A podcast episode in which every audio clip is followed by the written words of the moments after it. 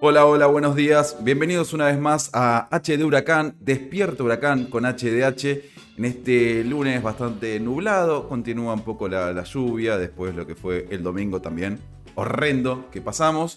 Bienvenidos una vez más, los voy saludando a todos. Me gustaban algunos gestos que veían previo del polaco, imitando lo que tiene que ver con la intro de- del programa. Sánchez, que siempre está en un cumpleaños. Ciancio mandando audios que tienen que ver con cuestiones laborales. Y obviamente, por supuesto, tiene cierta lógica porque es un lunes a las 10 de la mañana y nosotros estamos acá para empezar la semana hablando de huracán. Muchachos, buenos días, ¿cómo andan? ¿Me extrañaron? Es la primera pregunta que tengo para ustedes.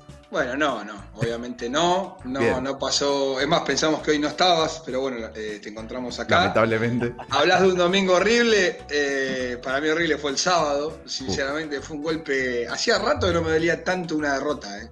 Hacía rato que no, que en cancha no sentía el golpe tan grande después del otro día del gol de San. Pero bueno, acá estamos, para ponerle el pecho a la derrota, como quien dice, ¿no? 48 horas después. Hola, ¿cómo lo viviste vos? Bueno, eh, bien, creo que se puede analizar de varias maneras, dentro de todo. No fue un partido trágico, quiero de- quiero despegar un poco de esa, de esa temática. Este, se perdió un partido clave, porque a partir de ahora todos van a ser claves. Se vio funcionamiento del equipo que, que por ahí eh, superó a lo que venía siendo en partidos anteriores, pero desatenciones, problemas con las lesiones, este, quizás poca adaptabilidad de los jugadores a los sistemas que va poniendo Calca- en cancha. Esto vamos a tener que analizarlo más profundamente este, a lo largo de- del torneo. Este, pero ciertos problemas que Huracán no puede levantar, la efectividad también. Así que con, con muchas alarmas prendidas, sobre todo porque más allá de que todavía no aprieta este, la tabla de, de los promedios, es algo para tener en cuenta, para tener colgadito ahí en la puerta del vestuario y decir, bueno muchachos, ya es hora de, de ir sumando algún que otro puntito más allá de, de lograr funcionamientos. Yo estoy más cerca de lo que decía Lea, de, de esa bronca, ese dolor. Me parece que es una derrota que Huracán va a lamentar durante un tiempo, por lo que fue el primer tiempo. Mati, ¿vos cómo lo viste? Buen día, Peco de mi corazón, ¿cómo estás? Qué bueno que volviste, capitán querido. Bien, bien, esto esperaba. Lo que sí que Eh, un mimo de este tipo. pese a que, a que pasaste, a que, a que pasaste por el sur de Argentina y casi que te agarró la nieve, que te tuviste que emponchar todo, solo dejar los ojitos libres como para que no se te reseque la piel. Sí, por Pero eso. qué bueno que estás acá para compartir de vuelta el programa. Eh, para sobre todo para. Perdón, Mati, te interrumpo. Sobre todo volví, adelanté mi regreso de, de Bariloche para que no se repitan situaciones como esta, ¿no? Una semana de ausencia y ya pasa cualquier cosa en H de Huracán y, y no puede suceder este tipo de cuestiones. Había Verdaderamente. ¿Hay alguna explicación, algún contexto para esto? No, Invitado de lujo. Habíamos ganado. Yo creo que la, la Claro. explicación es que habíamos ganado. El No, no es que habíamos no. ganado. Esto No fue después habíamos del partido con River. No, claro, claro, esto fue horrible. River. Ah, es cierto. Bueno, no sé, no. Y Lea Sánchez no tiene explicaciones. Esto es Leandro Sánchez demasiado su, inteligente, ¿no? en todo su Esa era mi única hipótesis, pero. Claro, esto es puro Sánchez. Qué vergüenza.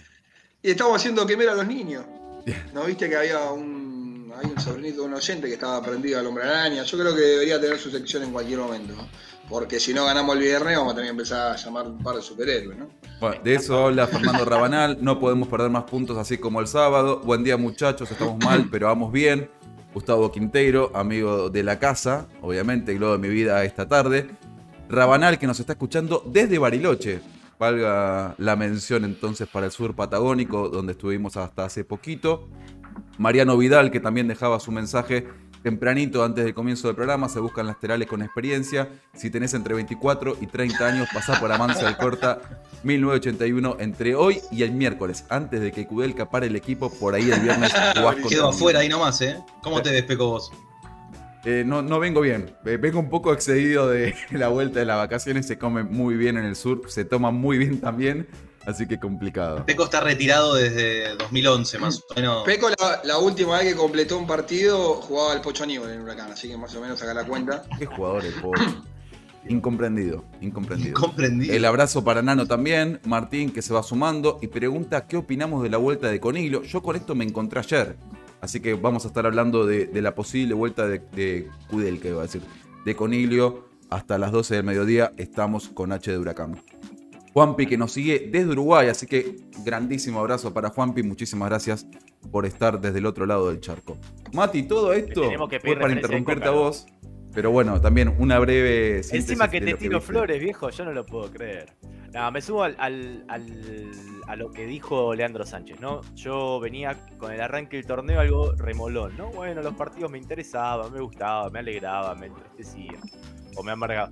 Ahora, ya el partido del sábado me dejó mal todo el fin de semana. No triste, enojado, enojado todo el fin de semana. No podía creer que hayamos perdido ese partido. Y no solo que, que no hayamos ganado ese partido. Y encima la jugada del gol, ¿no? Que ya hablaremos puntualmente sobre eso. Hay todo un análisis, lógicamente, que hacer a propósito del oh. funcionamiento, de un buen primer tiempo. De Huracán, la verdad que si tratamos de analizarlo con paños fríos, un poquitito mejor cada partido fue. Porque también decíamos que con River había mejorado lo defensivo colectivo. Bueno, ahora decimos que fue un buen primer tiempo. Empezó aparte siendo protagonista contra un equipo que creíamos que iba a proponer tener más ellos la pelota. Eh, pero bueno, nada, cómo se da la situación del gol, el momento en el que se da, lo que hace todos los defensores, lo que hacen los volantes, el arquero que para mí en particular, después lo veremos, podría haber hecho un poquito más. Nada, termina dándome una bronca tremenda. El sábado no quise hacer absolutamente nada. un rato de la computadora, me fui a dormir temprano. Y es como dice Lea, ¿no? Eh, teniendo en cuenta sobre todo los puntos que Huracán cosechó hasta el momento de local y sabiendo que tiene ahora esta doble fecha de local, porque el próximo partido va a volver a ser en el Luco, creo que ya urgen los resultados, ¿sí? Se entiende lo que dice Kudelka en conferencia de prensa, de bueno, esta vez sí fuimos mejores, tuvimos mejores, más posesión, mejor efectividad en los pases, llegadas, remates, etcétera, etcétera. No efectiva. Bueno, es momento de ir encontrando la efectividad porque los partidos van pasando, porque los números, aunque decíamos la semana pasada, a uno no le gustan mucho verlos, pero si hoy uno lo mira, Huracán está ante penúltimo en los promedios, entonces inevitablemente en algún momento los, resultados empiezan a demandarse. Yo creo que fue muy buena la apuesta, porque para mí fue una apuesta esto de jugar con dos internos y que sean Cristaldo y Vera. Eh, me parece que de la misma manera que muchas veces nos centralizamos en que Candia no está cómodo como extremo, ese me parece que tampoco es un interno, o sea, es un muy buen doble 5, pero que por ahí como interno tiene la necesidad de pisar un poco más el área, tiene la necesidad el equipo de que él sea tal vez uno de los primeros mediocampistas que filtre un pase para avanzar, para fortalecer un ataque y que tal vez no lo siente tanto. Entonces, creo que el equipo ganó en esa búsqueda, en esa inclusión de, Vera con Cristaldo, se entendieron muy bien, se vio lo mejor de Huracán, esto que nos sorprendió a todos, con mucha dinámica, jugando a dos toques por momentos, y que sorpresivamente me parece que lo desarmó Kudelka en un momento en que el segundo tiempo se prestaba para hacer de la misma manera que la primera parte, ¿no? Y más allá de que, según lo que explicaba el técnico, Vera había pedido el cambio por alguna molestia física, alguna patada. La decisión fue volver a un mediocampo tal vez un poco más lento o más equilibrado de alguna manera que lo que había tenido Huracán en la primera etapa con Lanús. Peco, tenemos ahí en punta, como para escuchar un poquito la palabra de, de Kudelka, me parece que a partir de ahí se va a venir el, el análisis profundo de esto que vos estabas marcando, porque claro, eh, el comentario general del hincha al término del partido fue justamente qué pasó con las variantes, por qué el equipo cambió tanto, si había sido el mejor primer tiempo de Huracán, no te digo en el, torneo, te digo casi en, el, todo el último semestre o en el año, ¿no? En el, ciclo Kudelka, por lo menos. La verdad que me parece que Huracán mostró un nivel de juego alto, mostró tener variantes en la mitad de la cancha que, que pueden juntarse. Hacía, creo que desde que llegó Cristaldo no teníamos un jugador que pueda sumarse a él, tirar una pared, ir a buscarla, que tiren diagonales, jugar por los diferentes frentes de ataque, porque por momentos lo vimos a Cristaldo por derecha y por izquierda, lo mismo que a Vera, tirándose a veces al centro, por eso digo, vimos un, la verdad, un planteo y un esquema muy dinámico el otro día del primer tiempo, que nos sorprendió gratamente y después estuvo el contraste, ¿no? Si bien no fue un segundo tiempo pésimo, porque en realidad Huracán prácticamente no le llegan y, no se dio tanto la tenencia de la pelota, sí bajó muchísimo la calidad de la creación del juego, bajó muchísimo la manera de acercarse al área de, un Lanús, que en eso coincido con Kudelka, tuvo una en la que el Pepe San se dio vuelta y nada más. Entonces digo, estamos ante un huracán que todo lo que va al torneo no fue superado por ningún rival, no fue avasallado por ningún rival. Eh, sí mostró quizás demasiados errores no forzados, como el del otro día en, el inicio de la jugada, y, me parece que Con lo que se quedó el hincha es esto, con la cantidad de variantes que terminaron disminuyendo el juego Huracán, entonces me parece que a partir de la palabra de Kudelka se pueden empezar a tratar de entender muchas cosas. Pero aparte, Lea, eh, yo creo que encima queda un poco más en evidencia todo esto que ya en la previa llamaba la atención, no solo de la salida de Vera, sino que con la inclusión de Toranzo, Huracán vuelve a tener ese protagonismo que había perdido durante algunos minutos, ¿no? Pero vos fíjate Yo por lo menos lo vi de esa manera. Vos fíjate que cuando la gente, que muchos hinchas piden a Toranzo por lo que significa y todo, eh, siempre tratamos de recalcar que hay ciertos partidos y hay ciertos momentos donde Toranzo puede funcionar.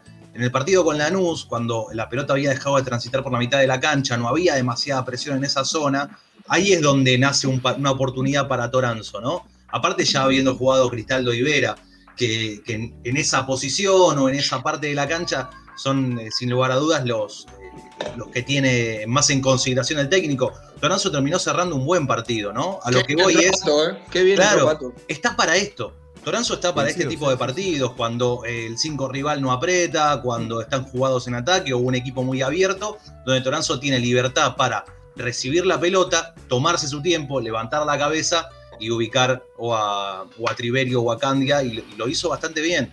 Este Huracán también tuvo mala fortuna en el ataque en el segundo tiempo, porque Triverio pudo haber hecho dos goles. Este, si Huracán terminaba el partido 2 a 0, creo que era un resultado también completamente normal. Sí, bueno, si les parece, a pedido del señor Leandro Sánchez, escuchamos al técnico de Huracán Dale. respecto a esta situación eh, de las variantes que hubo en el equipo tan cuestionadas. Miguel López del Lobo de Primera, ¿por qué el cambio de Quiles fue por Marín y no por Valenzuela? porque mm, nos estaba eh, avisando también Lozano que podía ser cambiado y lamentablemente tuvimos que cambiarlo. Entonces en, en la vorágine del partido eh, entendimos que no tuvimos, salvo la primera jugada, ningún tipo de problema. Sí tuvimos muchos problemas con golpes y. Tuvimos cuatro cambios por ello, así que eso desmadró bastante nuestra idea principal, inclusive tuvimos que jugar con otro sistema. Eh, ¿Y por qué? Para no poner a un chico que a debutar eh, externo izquierda, de lateral por izquierda, no, no lo creímos conveniente en este momento. Fabián Crego del Globo de mi vida, ¿crees que Huracán mereció más? Sí, pero por merecimiento no se gana, se gana por efectividad. Y nosotros tuvimos, como le dije recién, 8 tiros directos al arco, 16 y pico o algo más a, a- a situaciones de gol, y 6, 5 o 6 bastante concretas, pero no tuvimos efectividad, y yo creo que eso es una falencia del equipo, más, más que nítida. El rival con un jugador de jerarquía se dio vuelta una sola vez en el partido y, y concretó. Ahí está la diferencia. Daniel Noriega de Amigos de Huracán, ¿por qué la salida de Vera si no está para 90 minutos y qué opinas de su partido? No, el partido de Vera fue muy lindo, pero pidió el cambio porque estaba, lo golpearon mucho y estaba eh, con un síndrome muscular. No podía más seguir. No, no, si no, no hubiese salido. Alejandra Lerragueta de. Bueno, hasta ahí lo, lo más contundente tal vez o lo más resonante respecto a esto que mencionábamos, de, de los cambios que realizó Kudelka, de cuál fue su mirada respecto al partido Huracán, que obviamente vamos a coincidir todos. Eh, Lanús, la diferencia en el partido mínima de 1 a 0 sobre la hora fue la jerarquía de San y, y por ahí la, la poca concreción que tuvo Huracán. Sí, y la desatención también, ¿no? Porque más allá de que es el goleador del torneo, de que se lo respeta, de que se entrena mucho para mantenerse todavía en nivel y co- compitiendo en primera, yo la verdad a lo vi dando vuelta muy lentamente, encarando hacia el arco muy lento. Está bien, un juego de 41 años, el minuto 91, ¿no? No me pareció tampoco un gesto técnico encomiable, digamos, que No. cara de, bueno, los defensores, la verdad que no podía hacer nada porque de verdad estuvo muy bien el movimiento, el remate fue al ángulo, inatajable, etc. Pero sí, es cierto que es San en definitiva quien marca la, diferencia y que cuando justo Huracán tuvo las suyas con Riverio, con Candia mismo, en esa chilena que ataja muy bien el arquero Lanús, no lo, no lo pudo lograr. A propósito de lo que dice Cuelca y lo que vos, Brian, decías, o cómo te referías a esto de incluir a Vera y a Cristaldo, que a mí me parecía también un acierto ya a priori, incluso por ser un partido local en que necesitabas ganar. El equipo definitivamente tuvo mucho más la posición y fue mucho más ofensivo, o sea, generó mucho más ante, no sé, los, los anteriores internos que hemos visto, o el funcionamiento con anteriores internos, como había sido el caso de Gese o Enríquez, o incluso ya cuando Enríquez fue al banco con Gese, ¿no? Que es un jugador más de contención quizás, o de doble 5 como vos decís, más que de generación de juego. Bueno, ya con dos nítidamente ofensivos, el equipo cambió mucho. Ahora, Es viendo, me llama cosa- mucho- una- viendo- una que salió bien de Kudelka, perdón, Lea, pero bueno, también es el propio Kudelka que, que tiene un acierto, digamos, con la confección del equipo titular, el que después le cambia esa tónica, él mismo, bueno, incluyendo a Marín, cambiando esos intérpretes. Entiendo que, insisto, bueno, y ahí lo decía el entrenador, fueron pedidos los cambios. Pero bueno, lo ideal bien, sería no. que si estaba funcionando, reemplazarlo por lo más parecido posible. No Eh, le eso cambies, es. digamos, el, el- el- el tiempo al equipo. Sí, co- coincido. Lea, ¿qué, qué ibas a decir? No, no, vi- viendo el gol una y otra vez, eh, ahí te das cuenta lo importante que es Lucas Meroya en este equipo, ¿no? Un jugador que lo corrieron 10 minutos a un costado y nos embocan justamente por el medio. Vos fijate, primero Marín, que va a apretar tibiamente, ¿no? Teniendo en cuenta el minuto, teniendo en cuenta el jugador que tenía la pelota al borde del área, Marín levantando los brazos al revés. Marín, agarralo, abrazalos y podés y llevártelo a tu casa, me parece. en Para mí igual ahí tenía que estar el 5. Y después, Sí, pero también es la típica que, es la típica y que después- Marina hace el FAU y le decís cómo hacer un FAU así tonto en la puerta del área, minuto con el, 90. con el- Y, después de dos, no. y después los dos centrales. Mirá dónde están parados los dos centrales. Sam patea absolutamente libre, ¿no? Marín lo suelta y ninguno de los dos centrales llega ni siquiera a taparle un mínimo hueco. Sam ¿Y no se cabe? con todo, con todo el arco de frente. Yo creo que si Meroya estaba parado en ese lugar, Huracán hubiese tenido otra suerte. ¿Y no le cabe una responsabilidad a Marcos Díaz? Me parece flojita la respuesta. Yo creo que es un gol que no es del arquero, pero lo decimos, si está Marcos en el arco, eh, quizás siempre tenemos la esperanza de tener un plus, ¿no? De decir, bueno, esa es la que queremos que Marcos saque, esa es la que queremos que Marcos esté ahí, esas son las pelotas que uno eh, esperaba que el arquero que venga a salvar partidos pueda hacerlo. No se lo comió para mí de ninguna manera. Claro. No, no, no, no digo que se lo coma, ¿eh? Digo que Pero- es un pero remate. Es un remate frontal. te pueda salvar. Es un remate frontal, que no es cruzado, no va pegado al palo. De hecho, pasa cerca de la mano de, de- de Marcos Díaz, que ya estaba a contrapierna. Sí, la pasividad de la defensa, sí hay un hombre que cruza y quizás le, entorpece la vista. Pero esto es lo que hablábamos en la previa cuando uno decía, no, no podés pelear un, campeonato o, un promedio, o lo- no quería decir la palabra, ¿no? Pero digo, o pelear los promedios con un arquerito como Mesa, que todavía le falta, que tiene pocos partidos en primera, o Cambese, y traíamos seguridad. Y todavía a cinco fechas de- inicio del torneo, no ha pasado. Sí, Sí, con sí. River fue un buen partido, pero, Sí. pero es cierto que es esto, ¿no? Ese mismo gol, lo hablábamos antes del programa, a Cambeses o Mesa nadie se le hubiera pasado siquiera por la cabeza decirle podría haber hecho algo más. Justamente a Marcos Díaz por el hecho de jerarquizar. O al revés, a Cambese posición. me parece que se le pegó demasiado y se decía no te salva nunca. Claro. No sé, recuerdo al- algún gol parecido, me parece que con Patronato. No, Pero es un buen proyecto, te estoy más decía. cerca de lo que dice Lea. No, no se lo come Marcos Díaz, creo que es el último de los responsables en el gol de Sand, pero sí tal vez esperás un poco más o, o confías en que Marcos Díaz esa pelota te la saca. Y, y está claro que seguramente con esta seguidilla de errores que tuvo, con Defensa y Justicia, con Colón, tiene que retomar un poco su confianza y, y se vio con River en ese desahogo, podríamos decir, en lo que fue el festejo de- del Mosquito Silva. Yo pensé que ahí hacía el clic. Bueno, Este, pero hay con que esa tapada, que- pierna cambiada. Que todo el este, equipo va- vaya de la mano en ese sentido. Claro. Voy con algunos mensajes, chicos, que lo dejamos colgados. Eh, dice Eduardo, Polaco la tenés con Marcos Díaz de que llegó, es culpa de los defensores y Marín. No la tengo con Marco Díaz de que llegó. Me parece que, no Marcos tiene un blindaje. Me parece que tiene un blindaje mediático excesivo. Ah, Este, bueno. Tampoco Juanpi, para tanto, pero Juanpi coincidimos dice, ¿no hay artículo del reglamento cada que vuelve Ibáñez por las lesiones que tenemos? No, porque las lesiones son musculares, son cortas, no hacen que se pierda el torneo. Y de todas formas, Ibáñez ya está a disposición para el viernes, ¿no? Le Sí, dieron sí, solamente una fecha. Tengo entendido que sí. Ahora lo estoy reconfirmando, tratando de reconfirmar con el coordinador de- del plantel, con Fernando Salce. Pero sí, yo tengo entendido que es solo una fecha. Igualmente vamos a tratar de super confirmarlo antes del cierre del programa. Trecuartista, en el primer tiempo sacó una pelota tremenda San. Me parece que estamos siendo demasiado duros con Marcos Díaz. Sí, sí. Tuvo un buen partido. Yo creo Nadie dice que no tuvo un buen bien. partido. Pero lo que digo es que es como si Triverio pasara cuatro fechas más sin hacer un gol. ¿Para qué traes un 9? Sí, también igual que tiene Triverio en esa- este caso ¿Para qué trajiste a Marcos Díaz? Para que te salve El estos partidos. rendimiento más parejo de Huracán, sin dudas, creo que es Triverio. Sí, sí, por yo- eso a digo. mí me parece que el otro día hizo, hizo todo bien, fuera del área, hizo todo bien, eh, y lamentablemente no se encontró con una buena definición que pueda romper el cero. Me parece una- que es un jugador que demuestra tener calidad, que demuestra tener todo el manual completo, ¿no? Porque baja Coincido. absolutamente todas las pelotas que le tiran, pivotea bien, descarga hacia los dos costados.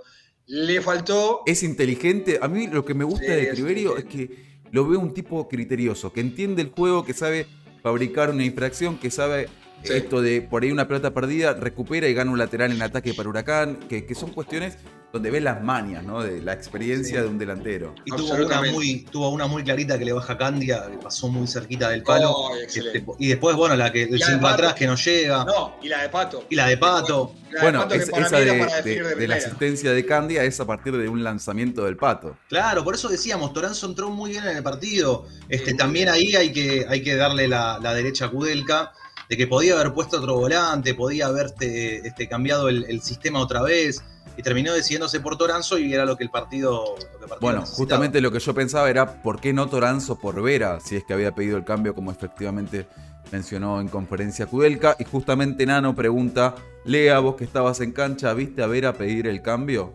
No, por televisión no se vio. En cancha no lo vi.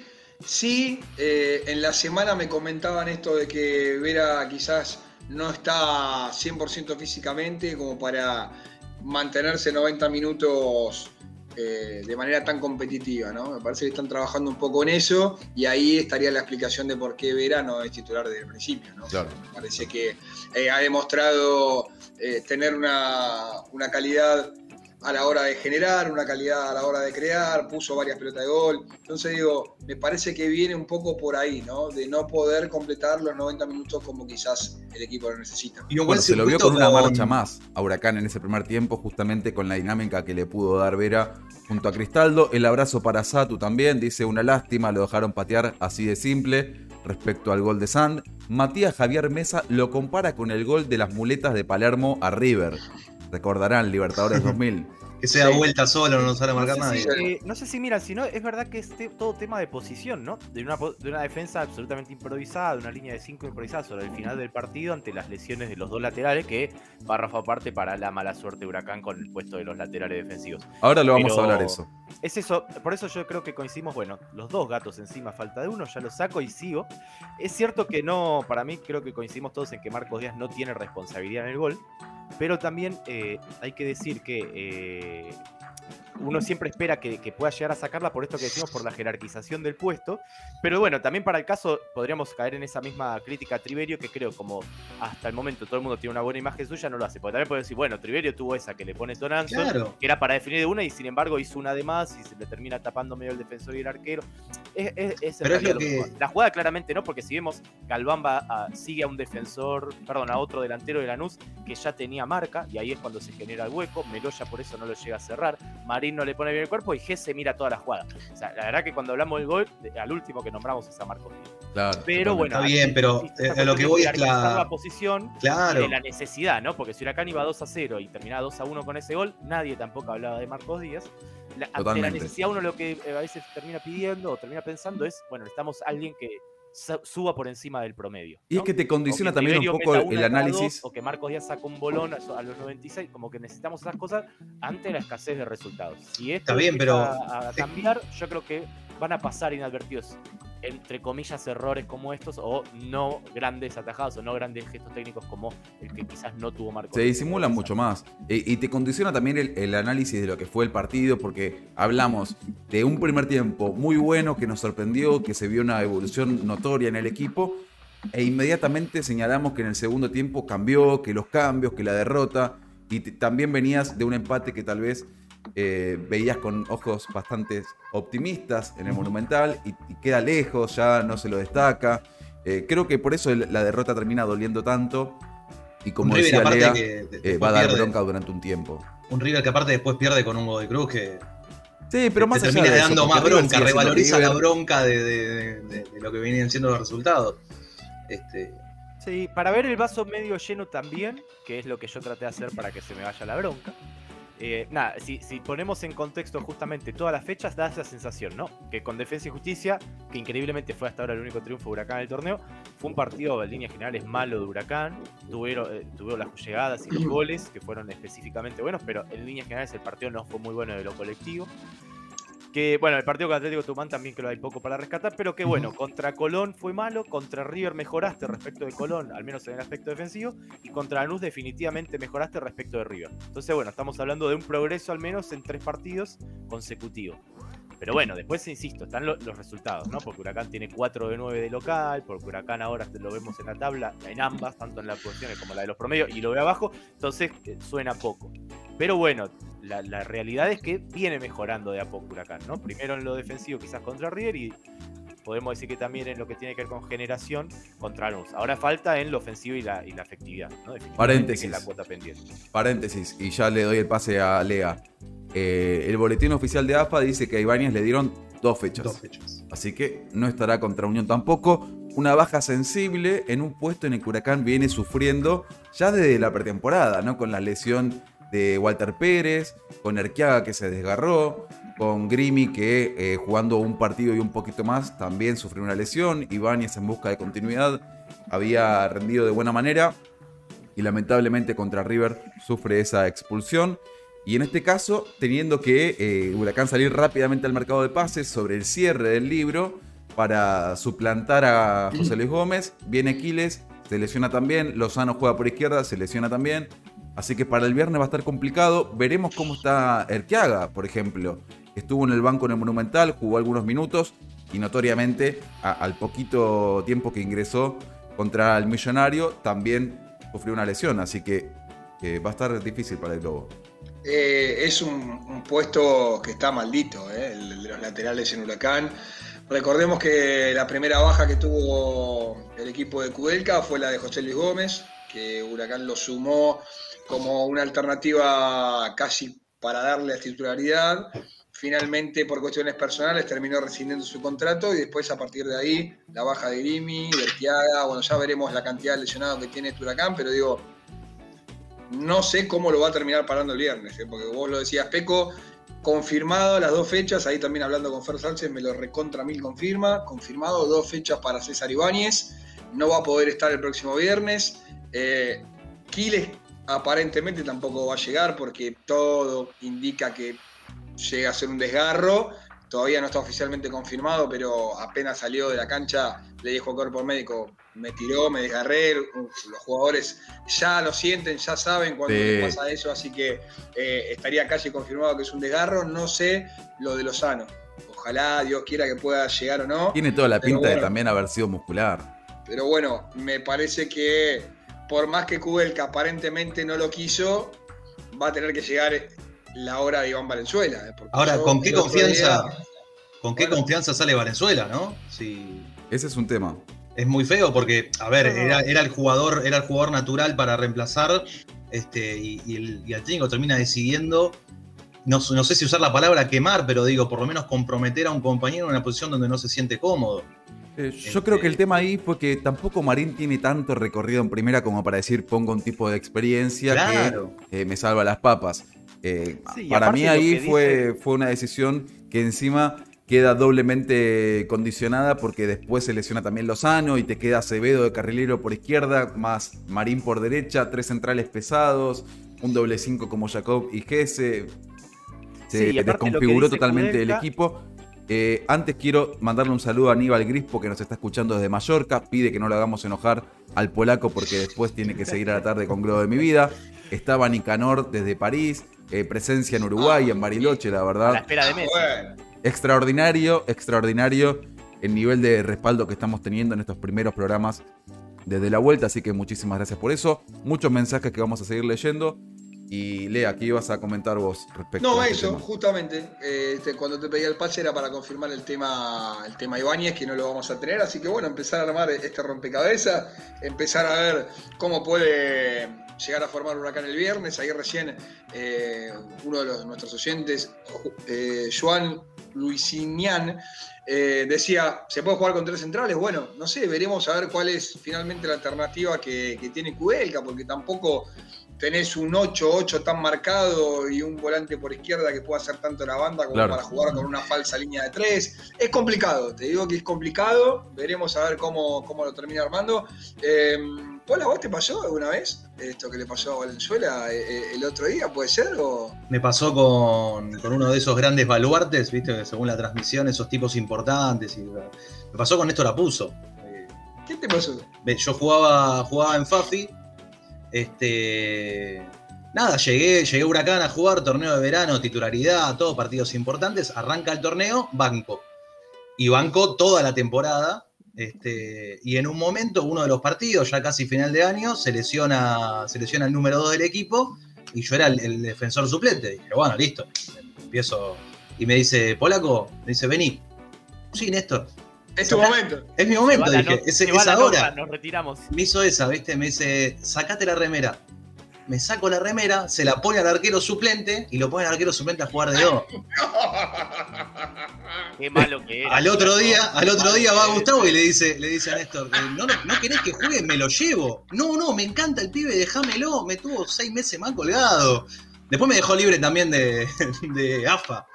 Así que Completa.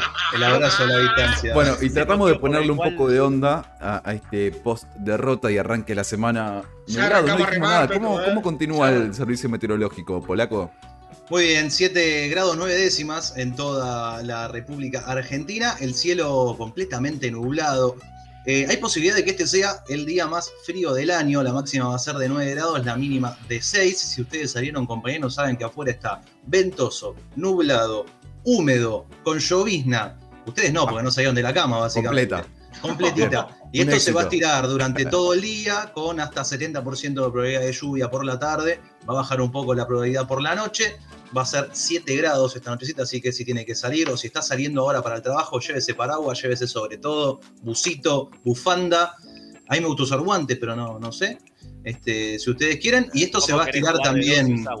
Hermoso, hermoso. Esto se va a estirar también para mañana, pero ya sin lluvias, así que de a poco va mejorando, se va componiendo un poco más el clima.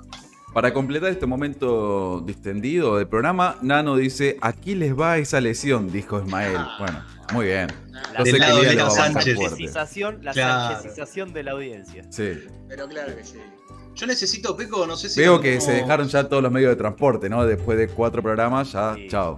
Chao. Cada uno va, Empate, empate, cada uno va en su auto. Acá el problema fue- el problema fue el-. Claro, la, la galvaneta fue que pasó de largo de la parada. Estaba San esperando el bondi y pasó la galvaneta así. Yo cuando ya no le para el bondi porque viene lleno. No sé, yo creo que vale, vale, vale marcar que Galván, los últimos dos partidos, Muy mejoró bien, ¿eh? muchísimo. Sí, Sí, sí, mejoró. Después de un debut complicado con Atlético Tucumán, con Colón yo tampoco lo había visto bien en la cancha. Eh, me parece que con River y con Lanús se vio eh, más cerca de lo que puede ser su rendimiento. Fue un puesto Eduardo que no se, Perazo- no se repensó, digamos, ¿no? Era Sí. como, uy, bueno, a ver qué hacemos con los internos, uy, bueno, Claro. Candia o Triverio, si Candia conviene que juegue extremo, y de repente el 12 dejó de hablar. Eso si pasa desapercibido justamente porque ingresó bien. Está bueno. Acá Eduardo, pensando ya en Unión, dice Valenzuela, Galván, Moya, Meroya. Meroya de tres me parece que es imposible, ¿no? Yo, no lo saco. Yo después de lo que nos pasó, después de lo que nos pasó el otro día, no lo saco nunca más de su lugar. Nunca. Claro. No, no, no. No, lo saco nunca más. Y de hecho, Galván, más allá de las buenas actuaciones, está pensado como variante. Este, tampoco estamos pidiendo que Galván sea la salvación de la defensa. Digo, este, Huracán había logrado cierta solidez en la línea defensiva eh, a partir de los centrales, ¿no? Esto de que Meroya había revalorizado o había este, mejorado sustancialmente el rendimiento de Galván, ya también lo había mostrado con Moya. Este, tiene que ir por ahí, Moya y Meroya son los titulares sin lugar a duda, y los problemas están por las bandas. Eh, no estoy descubriendo nada igual, ¿no? Pero hay una lista de lesionados también que después vamos a estar repasando, este, que es bastante numerosa, que, que te deja un poco sin recambios. y realmente no sabemos en qué condiciones está Valenzuela o si alguno de los chicos que está disputando el torneo de reserva está como para dar, aunque sea este, apresuradamente, ese pasito a primera división. Bueno, pero Los, el los ejemplos no el fueron lo mejor es un El 3 de especialista. la reserva es Pizarro. Es Pizarro, porque justamente preguntaba Aníbal quién es el 3 de la reserva. Dos. Santos perdió el puesto, ¿no? Con, con Pizarro en este momento, Leo. En este momento el número 13 es, es Pizarro, marcando lo de Valenzuela. A ver, eh, justamente hablábamos después del partido con River, que había sido la figura, en un partido donde Huracán no merece perder, contrario a lo que pasó la última fecha ante Colón, con una expulsión de, de Curruinca a los 23 minutos del primer tiempo, que esas son las cosas que a veces uno dice, bueno, le puede pasar a un chico que lo suben de, de sexta, de séptima a la reserva, ahora Curruinca es un chico de 21 años, contrato profesional. Quizás ya tiene un montón de tiempo. ¿Cómo fue la roja? No la vi. Eh, hay una pelota dividida, le cometen infracción a, a Curruinca, de las típicas que el jugador se cae arriba del otro. Curruinca reacciona, tira, le tira una patada al rival y lo echan a los 23 minutos del primer tiempo. Fue como la de Carrascal con. eh, con Muy parecido, Justamente, pero en vez de un, un golpe con la mano, le tira una patada en el piso y mucha mandatoria. Está bien expulsada en realidad, pero bueno. Cierro, cierro un poquito el tema reserva porque acá Gerardo dice, nos pregunta si vimos los goles que le hicieron a Mesa en reserva, especialmente el primero, digo por las críticas a Díaz. Yo no los vi, pero el arquero de reserva viene siendo Ferrario, no Mesa. El otro día atajó Con Mesa, Lanús fue Mesa. ¿Atajó Mesa con Lanús? con Lanús atajó Mesa. eh, tuvo una acción en la que quiso salir a cortar con el pie dentro del área grande, al borde del área grande. Quiso cerrar como si fuera un, un central, hubo un, un rebote, la pelota quedó bollando y, y el delantero de Lanús llegó con el arco vacío y definió. Un blooper que, que lamentablemente sufrió Mesa el otro día, que justo estábamos con algunos amigos de, de Huracán comentándolo en vivo. Va- Vale destacar que excelente las transmisiones de la liga. ¿eh? Me parece una muy buena idea esto de empezar a transmitir la reserva de todos los equipos y poder verla a través de los canales oficiales de, de cada una de las instituciones. Me parece realmente muy bueno. Eh, y comentábamos el buen primer tiempo que Contento había tenido Claudio con este comentario de Leo. ¿Eh? Nada, nada. Era chiste al pasar. No lo- ah, bueno, bien. Este, se hace lo que se puede. Eh, y me parece una muy buena opción para que la gente lo vea. Y decíamos que Mesa había tenido un muy buen primer tiempo con una tapada clave y después en el segundo lamentablemente comete un blooper que termina con el primer gol de rival. Sí, igual no es una cuestión de Marco Díaz ataja mal o ataja bien y hay que compararlo directamente con Mesa. Nada. La comparación era en el libro de pases. Que también ahí había leído a Eduardo que decía de, bueno, entonces si Triverio, Triverio está jugando mal porque no hace goles. No, no, son cuestiones distintas. Si vos vas a buscar un jugador para la mitad de la cancha, traspolo los apellidos para dar un ejemplo, ¿no? Y vos trajiste a Arqueaga y trajiste a Vera. ¿Quién esperas que se saque tres tipos de encima, conecte con un delantero y pise el área y hasta pueda hacer un gol? ¿Vera Yo- o Arqueaga? Pero Yo te voy a decir una cosa. Digo, esto pasa lo mismo con Marcos Díaz. Vos- Vos traes un arquero como Marcos Díaz, esperás que te sabe los partidos. Lo trajiste para eso. ¿Entendés? Entonces, si pasan cinco fechas y se manda dos bloopers y después no te salva un partido, Claro, es que Déjame por lo menos decir, che, no- por ese lado. claro. ¿no? Vos, hizo un gol. Colorado. llegó, Colorado, vos te vas a terminar comprando el buzo naranja. Pero ojalá, pero ojalá, Acordate, ¿eh? pero ojalá, ojalá sí, que, sí, ojalá que. Marcos Díaz sea la valla invicta de Huracán y tenga un récord. Claro, hay que ver qué, qué camiseta Hay que ver qué compramos. hace la marca, ¿no? Que le cuesta, le cuesta. Pero de vuelta, Lea, ojalá, ojalá. Lo que a mí me molesta es esta cuestión de que de repente no se puede hablar de Marcos Díaz porque es este, intocable. Y no me parece. La verdad que no me parece. es así, Pola. No te guíes por. Yo sé que vos estás en cuatro programas partidarios o estás al aire la mitad de la semana. Ves muchas redes sociales, pero no es tan así, digamos. Se le exige, sí, es como yo digo. O sea, yo estaba absolutísimamente de acuerdo con la llegada de Marcos Díaz. Me pareció un doble acierto, no solo por la jerarquía en el puesto, sino también por el nombre propio, digamos, que tenía un pasado, que significa traer a alguien con experiencia de club, con experiencia con voz de mando y demás. Claro. También pienso lo mismo, digo, la verdad que esa era para que él la saque, ¿no? Ahora, le estamos pidiendo que no salve un error de seis tipos. Bueno, Sí, sí, sí, era la obvio. idea, digamos, de traer el puesto. Tampoco estamos diciendo tiene que atajar mesa porque se mandó dos Claro. Sí, sí, Por, sí. por el contrario, o sea, tiene que seguir, porque lo más probable es que, y sobre todo si es una cuestión de confianza, que quizás a esta altura de su carrera ni siquiera necesita, pero ahora contra Unión le patea uno afuera del área, saca una buena bocha al córner y ya está, la cabeza Sí, hace clic Y de repente hace Pero por eso el dije- Marcos Díaz que recordamos, y buenísimo porque lo necesitamos, y después se abre un poquito el arco para Triverio y lo mismo, ¿no? Pero Yo es- pensé que. a esos son los jugadores que- se les exige, ¿no? A Marcos Díaz, a Triverio, a Jacob también cumple muy bien, pero si de repente eh, se comiera la marca como lo hizo Gese de repente en la jugada del gol de San, uno diría, che, 25 años jugando a la pelota Claro, y, y tuvo- y. Tuvo Bueno, una reacción también, tuvo una reacción también Jacob que era para, era más de un pibe de reserva. Tal cual. Para mí era La- roja, ¿eh? Era roja, era roja, la amarilla primero y después este, la- la- el cabezazo que le tira San. Digo, esas cosas también. Pero para cerrar el tema, el tema Marcos Díaz, no hay nada, no, no hay una cuestión de, de- de nada en particular con Marcos, sino la cuestión de que yo también pensé que daba el clic en el partido con River después de una muy buena actuación. Pero también hay que exigirle como el resto de los compañeros, ¿sí? Te va a quedar bien a vos, Colorado. El Acá- buzo naranja. Te va a quedar Ya Acá lo bien. tengo, eh, lo, lo tengo, tengo un buzo naranja de Marcos. Acá Martino Laechea dice, hoy a HH vino el polaco de globo de mi vida. Hay varios polacos. Y, y me interesa esto que plantea Gaspar Luque, que pide opiniones sobre Candia. Que la realidad es que no viene rindiendo como se esperaba, lo venimos diciendo desde que comenzó el torneo y creo que coincidimos todos, no juega en el puesto que mejor le sienta y es evidente que no está cómodo. De hecho, prácticamente no, no gravita en el juego, no, no participa, tuvo una tijera el otro día con Lanús, pero no, no mucho más. Tiene Después se la bajó de bien alguien a- que, que tiene buenos, buenos Pero por eso, ¿tiene sentido Pero- que Candia sea inamovible como extremo? Eso depende del, del sistema de Kudelka, porque vos fíjate que el otro día vimos algo inédito para Kudelka, que fue, como decías vos al principio del programa, ¿no? Jugar con dos internos.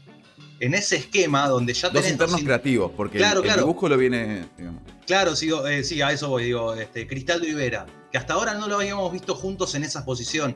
Uno esperaba a Cristaldo un poco más adelante, pero el otro día demostró lo que también hablábamos después del partido con River, que quizás a Gese esa posición no le quedaba tan cómoda y por ahí probar con Cristaldo para lograr conectar eh, ese, ataque de Huracán que no había tenido fluidez. Bueno, lo logró y eso también liberó un poco de la presión a Candia. Yo creo que Candia sigue siendo un jugador muy interesante por las individualidades que puede hacer, por las jugadas que puede sacar de la, de la, de la galera, este, pero todavía no vimos lo mejor de él y tampoco lo vimos jugar de único punta. ¿Puedo pedir un esquema? fuerte. Me, puedo animar a pedir un esquema que fue algo que yo pensaba en, en la pretemporada con los nombres que se iba armando este plantel y que creo que a partir de lo que se vio con Lanús en el primer tiempo, tal vez tenga un poquito de asidero. No, sé, no sería el mejor momento porque faltan laterales, ¿no? Pero 4-2-2-2.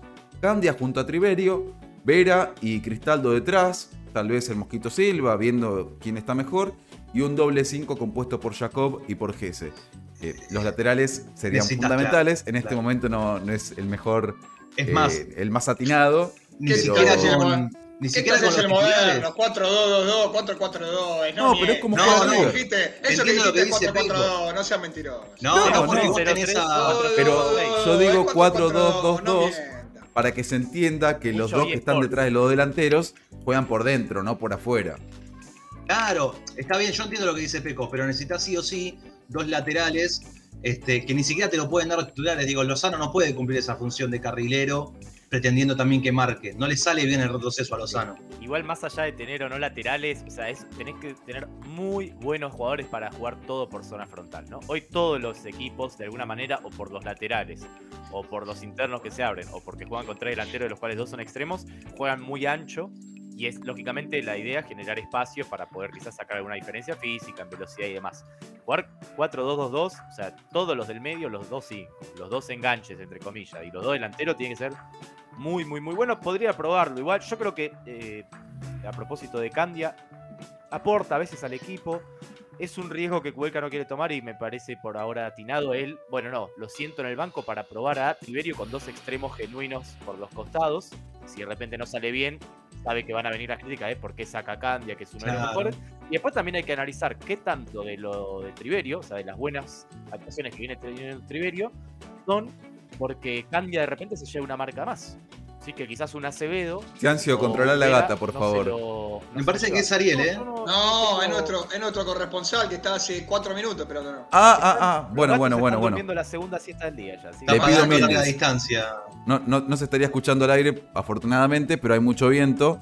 Eh, me parece que es antes Godzilla, ¿eh? tendríamos Para que mostrar Godzilla, el eh, trabajo previo que hizo más allá de la salida al aire, ¿no? ¿Les parece? El hallazgo. A ver, a ver. Ma- presentalo, por favor, con ese video que me parece maravilloso. Hermoso, hermoso.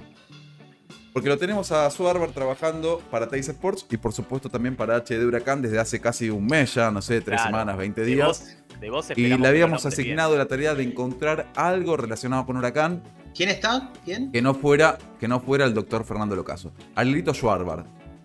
Ahí está bien. No es tan difícil, che. Pero, oh, a ver, espera, espera, espera. Perfecto. Lo esperamos.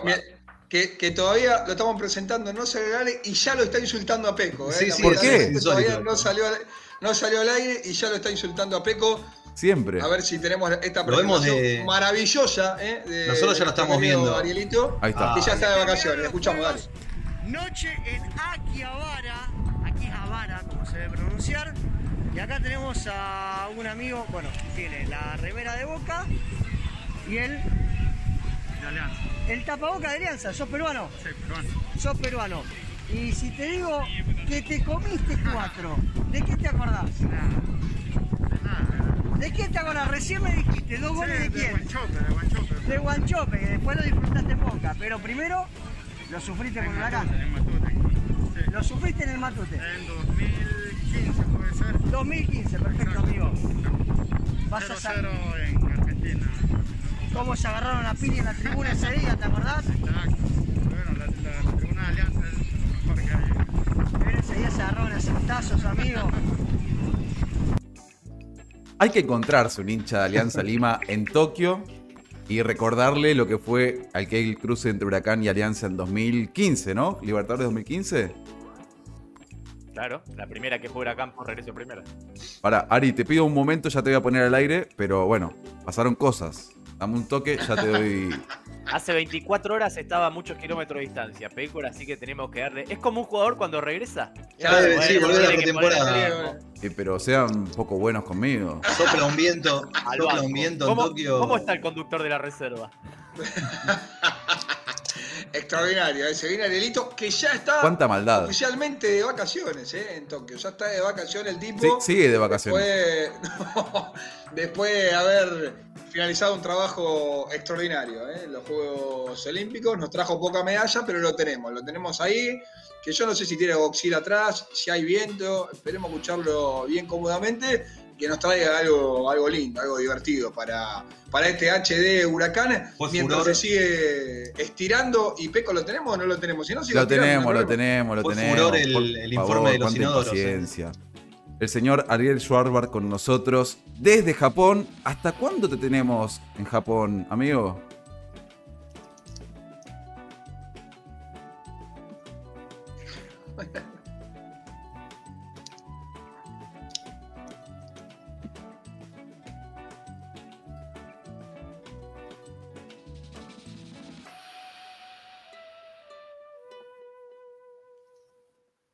Phelps, de Nadia Comaneci, bueno, acá hay un, un interesante museo que está a 300 metros de nuestro hotel.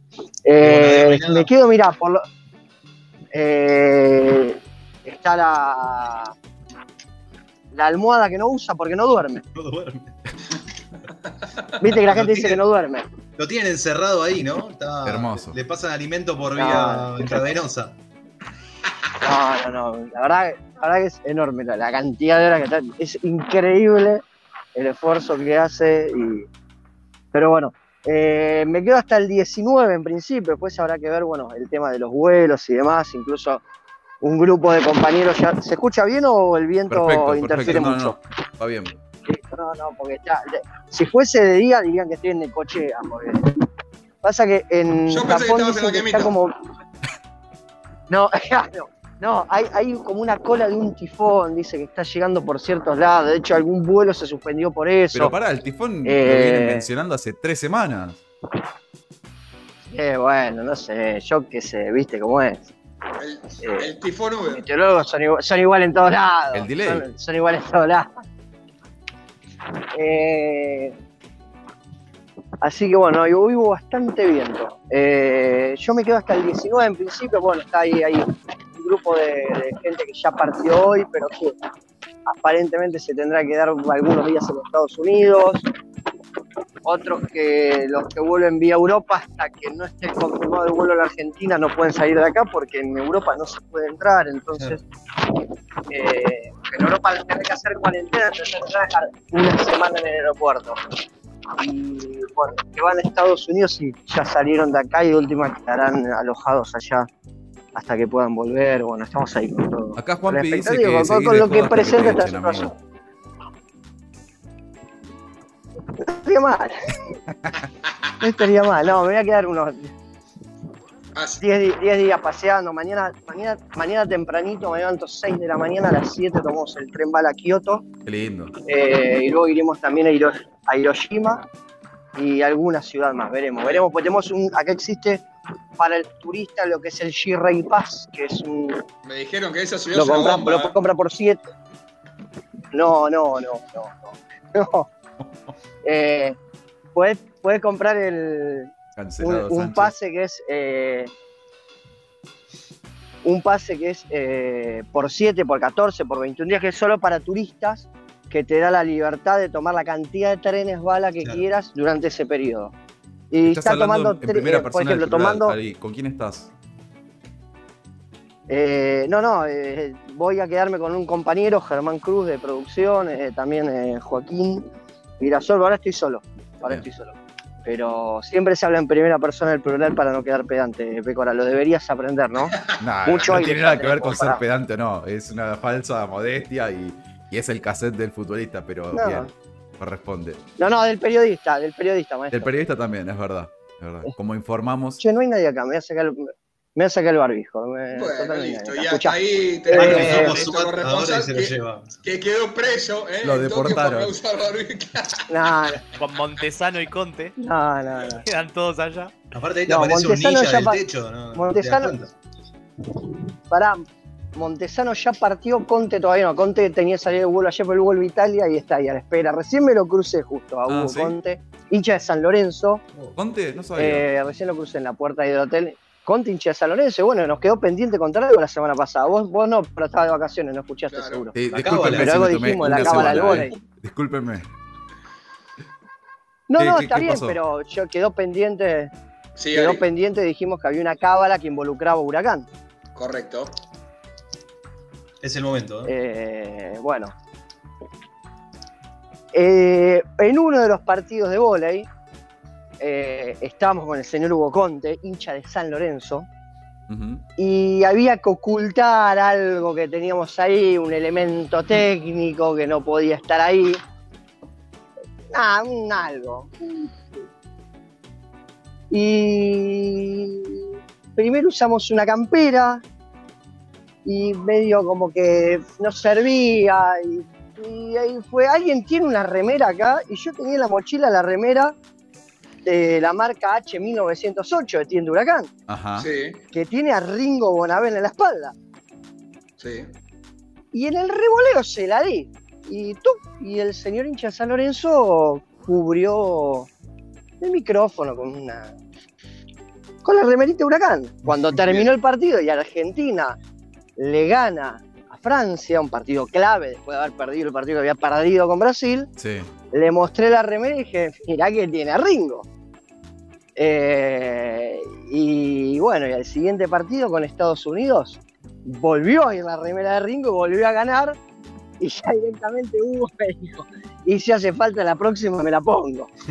Eh, no se la puso, pero la remera de Ringo, la remera de Ringo siempre estuvo ahí en los partidos del vóley. ¿Pero qué era? Eh, ¿Para tapar un micrófono que- de ambiente o qué? Un micrófono, hay un micrófono que no podía estar. y Algo que no tenía que estar, claro. Espero, ah, bueno, pues espero que no esté la gente de ODS escuchando. Sí, Eh, no, no bueno, creo nada. que el tema Sí, de la diferencia horaria no, no beneficia que estén atentos. Ari, quiero No, que me digan bueno, lo mejor mirá, y lo acá peor está, mirá, de mirá, estos Juegos estamos acá en Olímpicos. los, en los- en los anillos. Ahora estamos en los anillos olímpicos, mira. Me vine hasta acá para cerrar. Acá No con los arruiné, amigos están no en bicicleta sacándose unas fotos. No, me, me están Sacate una arruinando. foto, por no, favor. ellos me están sacate arruinando. una foto con él, por favor. No. No, ellos me están arruinando la salida. Eh, eh, Ah, la En vivo, claro. Decirle estoy en vivo, maestro, a ver si te entiende. ¿De dónde son? Claro. preguntale de dónde son. La nota en vivo. No, ya que son de no acá, ¿no? son de acá, boludo. Estoy en Tokio, la gente salió a andar en bicicleta, ¿de dónde va a ser? ¿De dónde va a venir? ¿De Chile en bicicleta?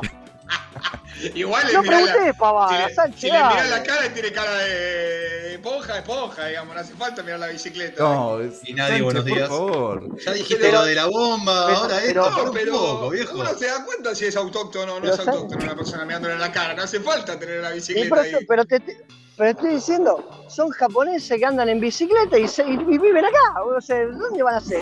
¿Saben andar en bicicleta? ¿De dónde va a venir? Jugar una carrera si tenés juego.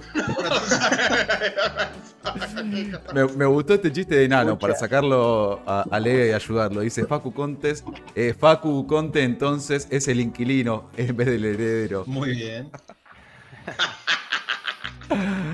Uh, ¿qué pasó? Se viene la carrera, ¿eh? Si no se me cae el teléfono, no es. No hay, no hay salida Ay. sin caída de teléfono. Qué buen momento, ¿eh? Y pensá que Sin perdimos, hubiésemos ganado. Es increíble. Hay, yo creo que hay- no sé qué milagro es más grande. Si el milagro de que mi teléfono siga sano con la cantidad de veces que se me cae, o el, gran- el gran milagro japonés. Es la limpieza de la ciudad sin que haya un tacho de basura en ningún lado. Es increíble. es pero imposible encontrar tacho de basura en esta ciudad. Y está limpia. La ¿Y gente qué hace la se- gente? Se lleva bolsita. cosa Se es- guarda, se guarda. Es muy común allá de Claro, guardarse la basura guarda en el la bolsillo basura. y tirarla La, junta la cultura es guardarse la basura. Ahora, una cosa es guardarte una botellita y otra cosa, te comiste una banana. Guardar una cáscara, aunque sea en una bolsita, la metes en una baranda después. Se composta eso. Pero bueno, es parte. Huerta de Oh, bueno, huerta está de- bien, pero también te dejo una. H de huerta Pero- estamos haciendo. Ya lo sé, pero te dejo. Che de huerta. Ya sé, Pécora, pero. Pero, eh, pero, Pécora, te comes una banana a las 4 de la tarde y la metes en el bolso hasta las 7 que llegas Ah, sí, a es tu y te queda una darabán. Es un garrón. Es un garrón. Pero bueno, la, la verdad que es, es posta que Ari, es increíble. Ari, Otra ¿te cosa que me puedo- sorprendió, ahora Sí. no hay tanto, Dale, que hay Ari. tanto, ahora no hay tanto tránsito igual, pero me llamó la atención el silencio que hay en las horas pico, porque los autos son híbridos que tienen eh, una gran parte eléctrica y a veces usan combustible. Y el silencio, mira, mira, por ejemplo, ahora, mira, mira, ahí pasa un taxi, nada, cero ruido. Y así por ahí te pasan 25 autos y no hay ruido. Como acá, como ¿Será que- corrientes. Se- Claro, ¿Será que igualito. andás medio No, mal aparte, de- claro. No, no, no, no, pero el, el, el, el- el- el ruido es mínimo, es solo el andar de la rueda con el asfalto. Y. Me causa gracia. Hay dos personas que se animaron a escribir tu apellido. Los dos lo escribieron como el culo. No, bueno, no, bueno, pero. Y si es imposible, boludo, ¿por qué no tener un apellido como la gente? No, pero No, sí. no te queda, Lea, estás a punto de tachar todas las comunidades para, voy- para bardear. Está como el pro de. Sí. No, no, no. Hizo eh, una lista, hizo una lista no, para no, me, no me- olvidarse me voy, a, nadie. me voy a poner. Me, me voy a poner uno re original, Sánchez. Ari, ¿te puedo comprometer para el otro lunes que hagas una sección Obvio. de, de volucompras eh, en, este, Uh, hermoso. En estas vacaciones que Sí, tenés? Quiero que compres 10 productos estúpidos. eh, Bien, sean, te, te quemás ¿me lo todos los viáticos para cumplir el, Yes. el No, deseo Lea. pero de claro, un dólar, el de un de dólar, cosita de un dólar, dos, cosas raras que vos Claro, me total, que me claro, compré. total tiro 10 dólares. Para, por Claro. vos tiro 10 dólares. Pero lo disfrutás, poner, qué sé yo, me compré un. No, lo disfrutás Un vos, no yo. Un chicle con sabor a perro, una de esas cosas que va a haber ahí, algo medio raro. No. Ah, vení derechito de Sánchez, ¿eh? Che, tercero. A partir de ahora será Ariel escuchame. SH. Explica que por lo menos las dos primeras letras no es SH. Claro, claro. Por lo menos SCH. ¿o no? al arranque. Claro. Ariel Escuchá, bueno, HDH. eh, a ver, voy a, ay, pará, voy a seguir caminando. Acá hay, acá hay, una, acá hay un, un arquito, un templito, algo. A ver si hay gente. Re... La otra vez salimos a la mañana de acá y había gente que pasaba a rezar. Como hay gente que pasa la imagen de una virgen, acá, bueno, eh, bueno, budismo, Y la gente pasaba a rezar antes de ir a trabajar. Quiero ver si a una de la noche hay gente rezando y les muestro un poquito. Eh, recién en el fumadero no había nadie hasta ahora. El otro día le mandé una foto a Sánchez, el fumadero estaba lleno, lleno. Sí. Infumable. El día que Ariel vuelva ¿Eh? de Tokio, de- hacemos el programa de una hora. Sí. sí. No, no, no. No, para- Tokio. Ari. No, no, no. A ver, Perdón, Sí. Ari, ahora te Ah, vas me para Kioto. Lo, lo mejor y lo peor. Sí, Me voy para Kioto, correcto. Mañana tempranito. por mercado. Mañana tempranito. El tren bala 7.03 de la mañana aparte, alrededor de las 9 y media eh, estaremos arribando a Kioto. Ahí está. Ahí. ¿Sabes qué? Kioto tiene, te, te paso el dato, lo debes tener igual. Kioto tiene un montón de este tipo de templos, es una de las ciudades más antiguas de, de Japón. Sí, tiene sí, todo sí, el casco antiguo que es una capital ancestral. Claro, Correcto, a eso vamos. buenísimo. A eso vamos. Necesito tu foto en, A eso vamos. en traje tradicional. Da envidia del polaco, ¿no? A eso. Me muero, me muero. Estoy, estoy muriendo de envidia en este momento. Estoy pensando acá hay una ciudad en la que, aparte, eh, voy a contar algo. Eh, tienen un tema con evitar las muertes estúpidas. Acá eh, eh, viven. o sea, Desarrolle. eh, voy a contar un par de casos. Habíamos ido a grabar unos copetes con, con Gonzalo Bonadeo, otro productor y un cámara. Ellos bajaron al lugar donde se había grabado, yo me quedo en el auto, pues estamos parados en un lugar que no sabía si nos podíamos quedar. En un momento el auto empieza a hacer un ruido que no sé qué era, encima yo no manejo, todo en japonés. Y tenía que hablar por teléfono. Y me bajé y hice la gran Argentina, que te parás y pones el, codito en el techo y hablas aunque estés parado en la calle. Estaba parado en la calle, una calle que no pasaba nadie. Nadie. Eh, y vino un policía y dije, uy, este va a querer que mueva el auto y no sé manejar, la puta que lo parió, no sé qué, no. No, no, no, no japonés, no japonés, no japonés. Y el tipo, claro, el tipo no habla, solo hablaba japonés, yo me iba haciendo el gil ganando tiempo, hasta que me muestra con el Google Traductor que me decía, eh, tenga cuidado, puede tener un accidente muy grave, me decía.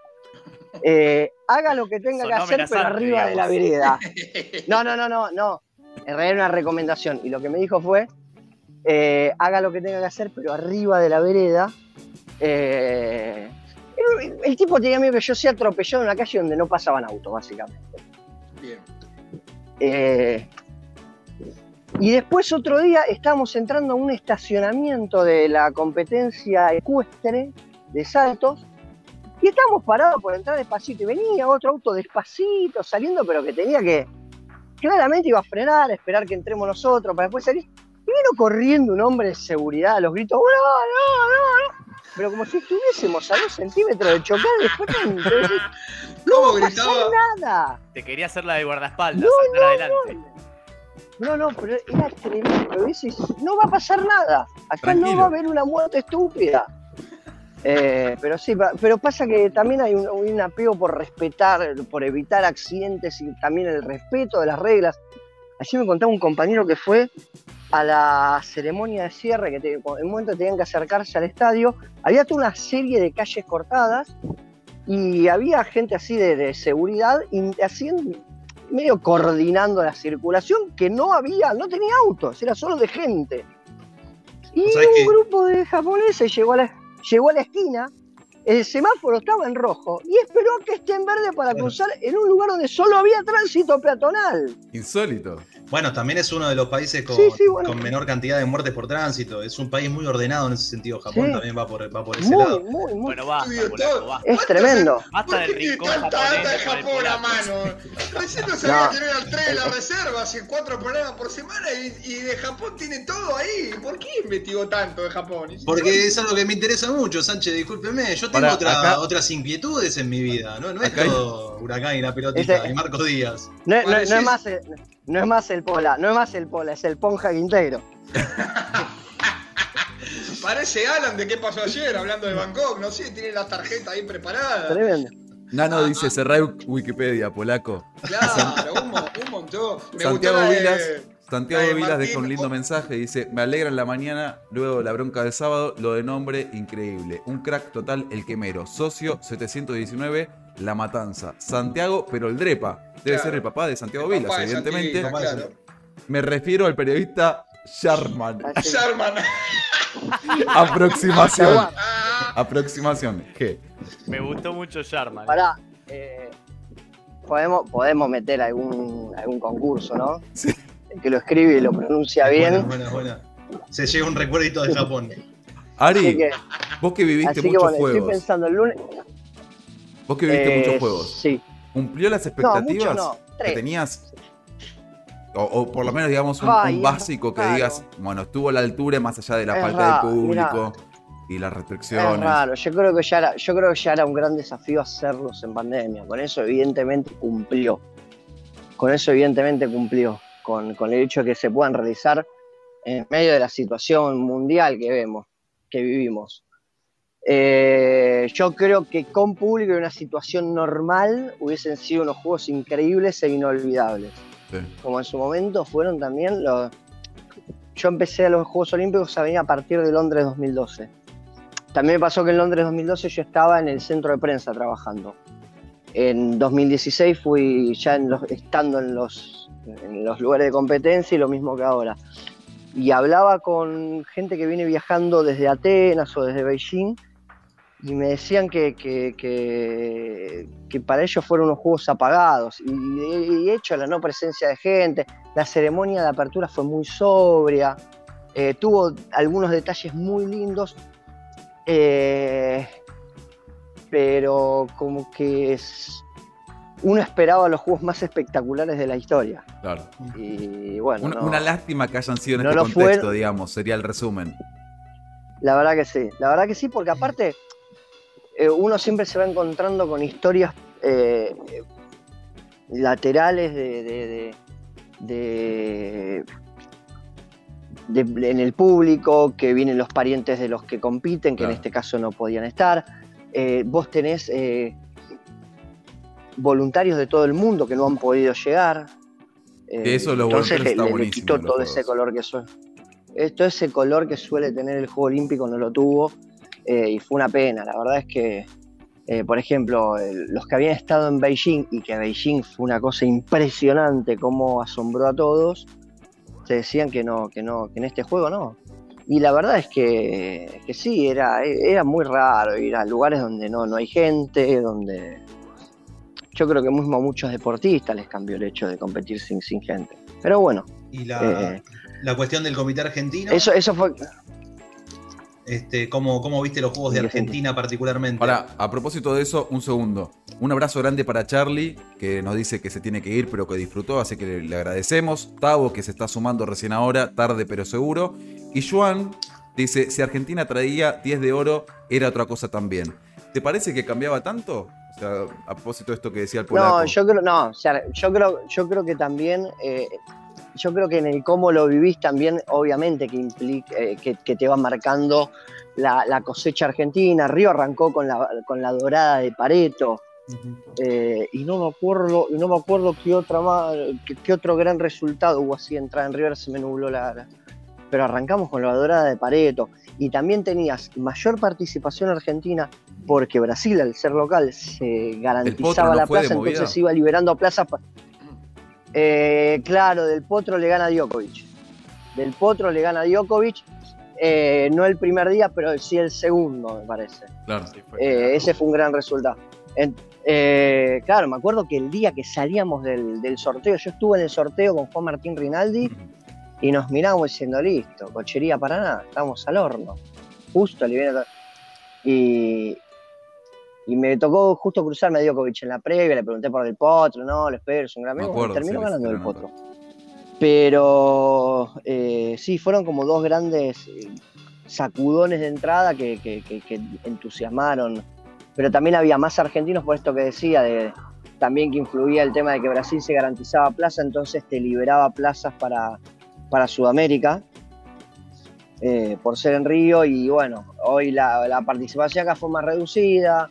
Eh, hubo equipos, eh, hubo actuaciones in- individuales de, de- de- de deportistas que no estaban por ahí en su mejor momento, o, el mejor momento lo habían pasado hacía cuatro años, cinco. Eh, equi- equipos que también no estaban en su mejor momento, como el hockey de varones, que venía de ganar la de oro en Río, pero su, su realidad se condecía más con el, con el último mundial que con el último Juego Olímpico. Eh, y igual hay que separar lo que es individual y lo que es eh, deporte de equipo. Me parece que, en algún punto eh, está el tema este de reivindicar los clubes, de, de- de por, por esto del hockey, del rugby, del, del vóley, esto de reivindicar a nuestros clubes y, y lo que podemos lograr a través de ellos. Y después, bueno, hay otra construcción que, lo, que es la, digamos, la captación, desarrollo y formación de, de los deportistas en el ámbito individual. Eh, para ir cerrando el tema Juegos Olímpicos, Mati, lo hablábamos en la previa, el tema del me- medallero argentino, ¿no? Que muchos países sorprenden dicen, che, tres medallas, qué poquito. Y la realidad es que no está tan fuera tampoco de lo que viene siendo habitual para Argentina, ¿no? En los Juegos Olímpicos. No, a ver, sacando contadas excepciones y que fueron excepciones que no tuvieron más que ver con lo estructural, sino con justo grandes camadas de deportistas, sobre todo de lo colectivo, que terminaron metiendo podio. Caso, bueno, lógicamente las medallas de oro en fútbol, dos Juegos Olímpicos consecutivos, o la generación dorada de básquet, o ni que hablar las leonas que constantemente les va bien. Pero que son, no quiero decir englobados deportes, pero sino como que en líneas generales el hockey, sobre todo el femenino, en este siglo se ha trabajado muy bien puertas adentro, más allá de lo que tiene que ver con políticas públicas o con inversión estatal. Y después que fútbol en líneas generales, como Argentina es un mundo aparte, ¿no? Porque constantemente saca buenos jugadores de fútbol, más allá de que nosotros mismos vemos, nos toca muy de cerca la realidad, no hay un gran panorama en lo que tiene que ver con las inferiores de ningún club, ¿eh? No estoy hablando de Huracán, sino en líneas generales no hay una gran inversión, una gran infraestructura, hay casos contados, pero en líneas generales la, estructura no está dada como para que salgan constantemente cracks. Que igual un poco se nota, en tanto pareciera que cada vez más argentinos, menos argentinos van a Europa y terminan cayendo en mercados como el mexicano, el brasileño, el ruso. Pero sí, la realidad del medallero argentino que termina en el puesto 72 finalmente, eh, con una medalla de plata y dos de bronce, ninguna de oro, es más o menos similar a la de los últimos juegos, sacando, insisto, con excepciones, y casi que la realidad que atraviesa Argentina desde sus mejores juegos, o uno de los dos mejores sin dudas, al menos en materia de resultados, que fueron los de Londres 1948. Y después de ahí en adelante, la verdad que a partir justamente de políticas públicas que duraban 3-4 años y se modificaban de raíz, eh, no ha cambiado tanto, ¿no? Y incluso medallas que llegan de vuelta, casi siempre desde los mismos deportes, ¿no? Ni que hablar pensando en el hockey. Bueno, Rugby 7 ahora es una disciplina, si se quiere, que se suma. Eh, uno esperaba quizás un poquito más de fútbol, pero bueno, ve que en fútbol tampoco refleja tanto la realidad. Y que la- el tema de más que nada pasa, bueno, por un lado por lo que decía Ariel, por la cuestión de los clubes y de qué manera está el entramado institucional ahí, porque los clubes a fin de cuentas son privados, ¿sí? no forman parte de, de- de los órganos públicos, pero son órganos privados que en líneas generales hacen mucho al desarrollo del deporte de base en Argentina. Pero y también reciben- el alto rendimiento. reciben inversión del Estado, digo, lo- lo- los clubes y también por eso la, tratar de hacer fuerza desde ese lado para que la inversión pública vaya este, también a los clubes de barrio, que son los que terminan nutriendo este, este tipo de, de- de deportes, ¿no? Cuando se escapa de la lógica del fútbol, como decías vos, donde tenés una, una AFA que, sí tiene una caja muy importante, que quizás no la, no la gasta en inferiores, los clubes sí. Básicamente el ingreso de esos clubes va por ahí.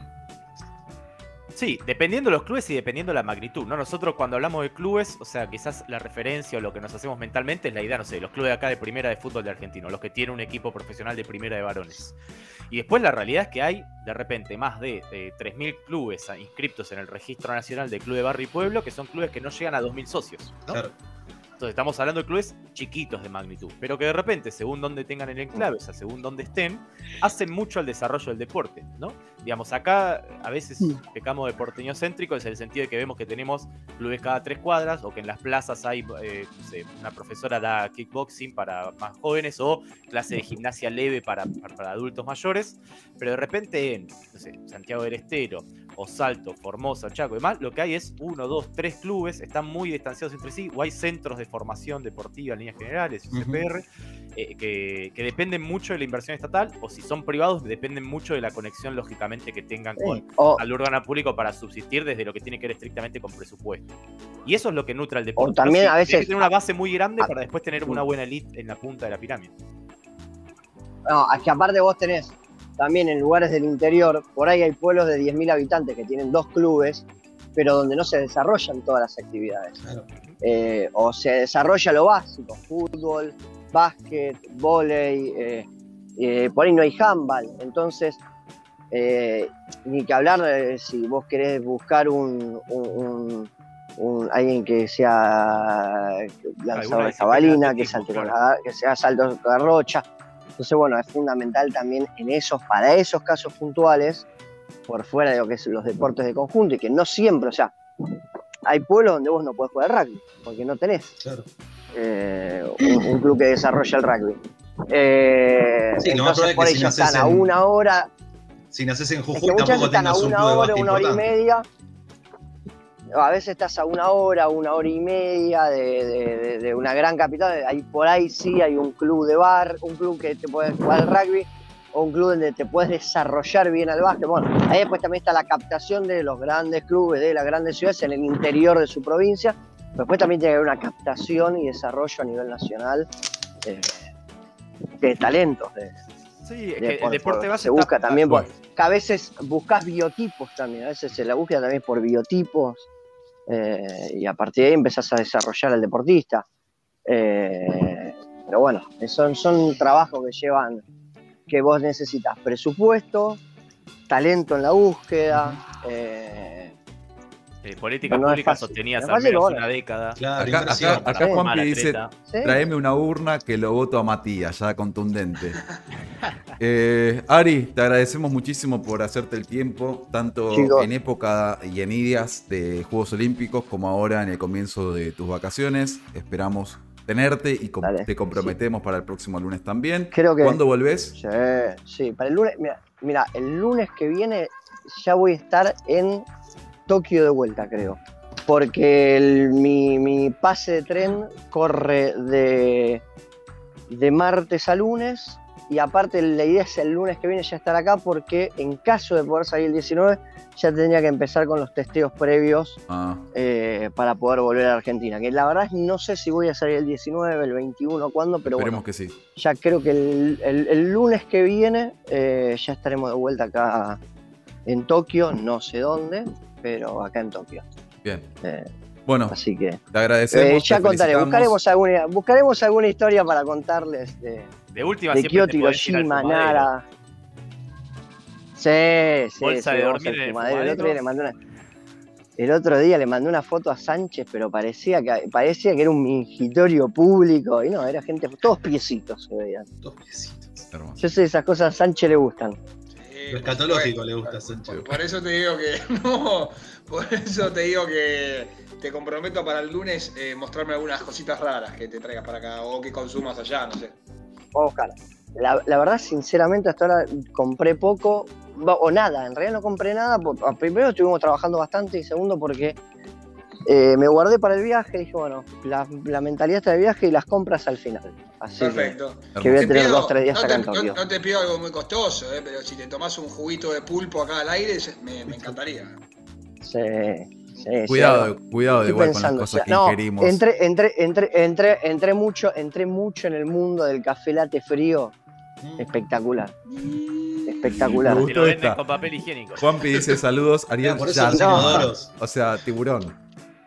No, Sharkman. Sharkman. espectacular. Espectacular. Eh, Entré. Abrazo, Bueno, amigo. muchachos. Gracias por estar. Ahora. Que Gracias. a disfruten las vacas. Chau.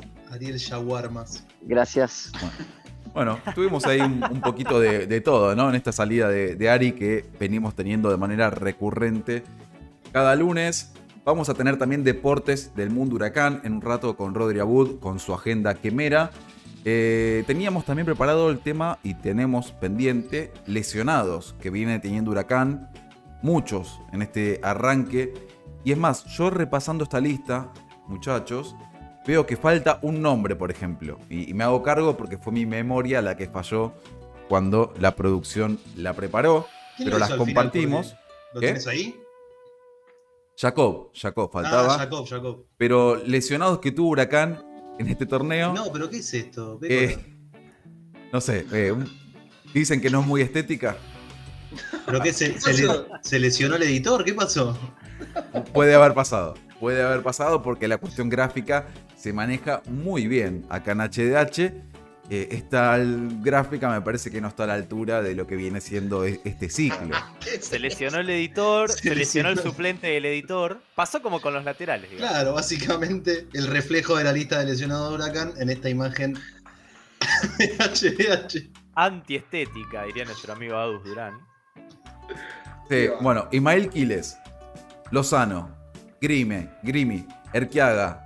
Se lee poco, por eso no se mezclan ahí la letra. Pérez, Enríquez, Gese y faltó Jacob, que no jugó contra Colón. Sí. Claro. No, sé si había sido lesión o que está llegada con lo justo físicamente. Huracán justo había tenido la fecha entre semana. O sea, jugó tres partidos en 11 días. Y, y se lo prefirió resguardar para el partido de visitante contra River, que iba a ser definitivamente necesario. El diseño es mi pasión, dice acá Juanpi, Martín que también se ríe.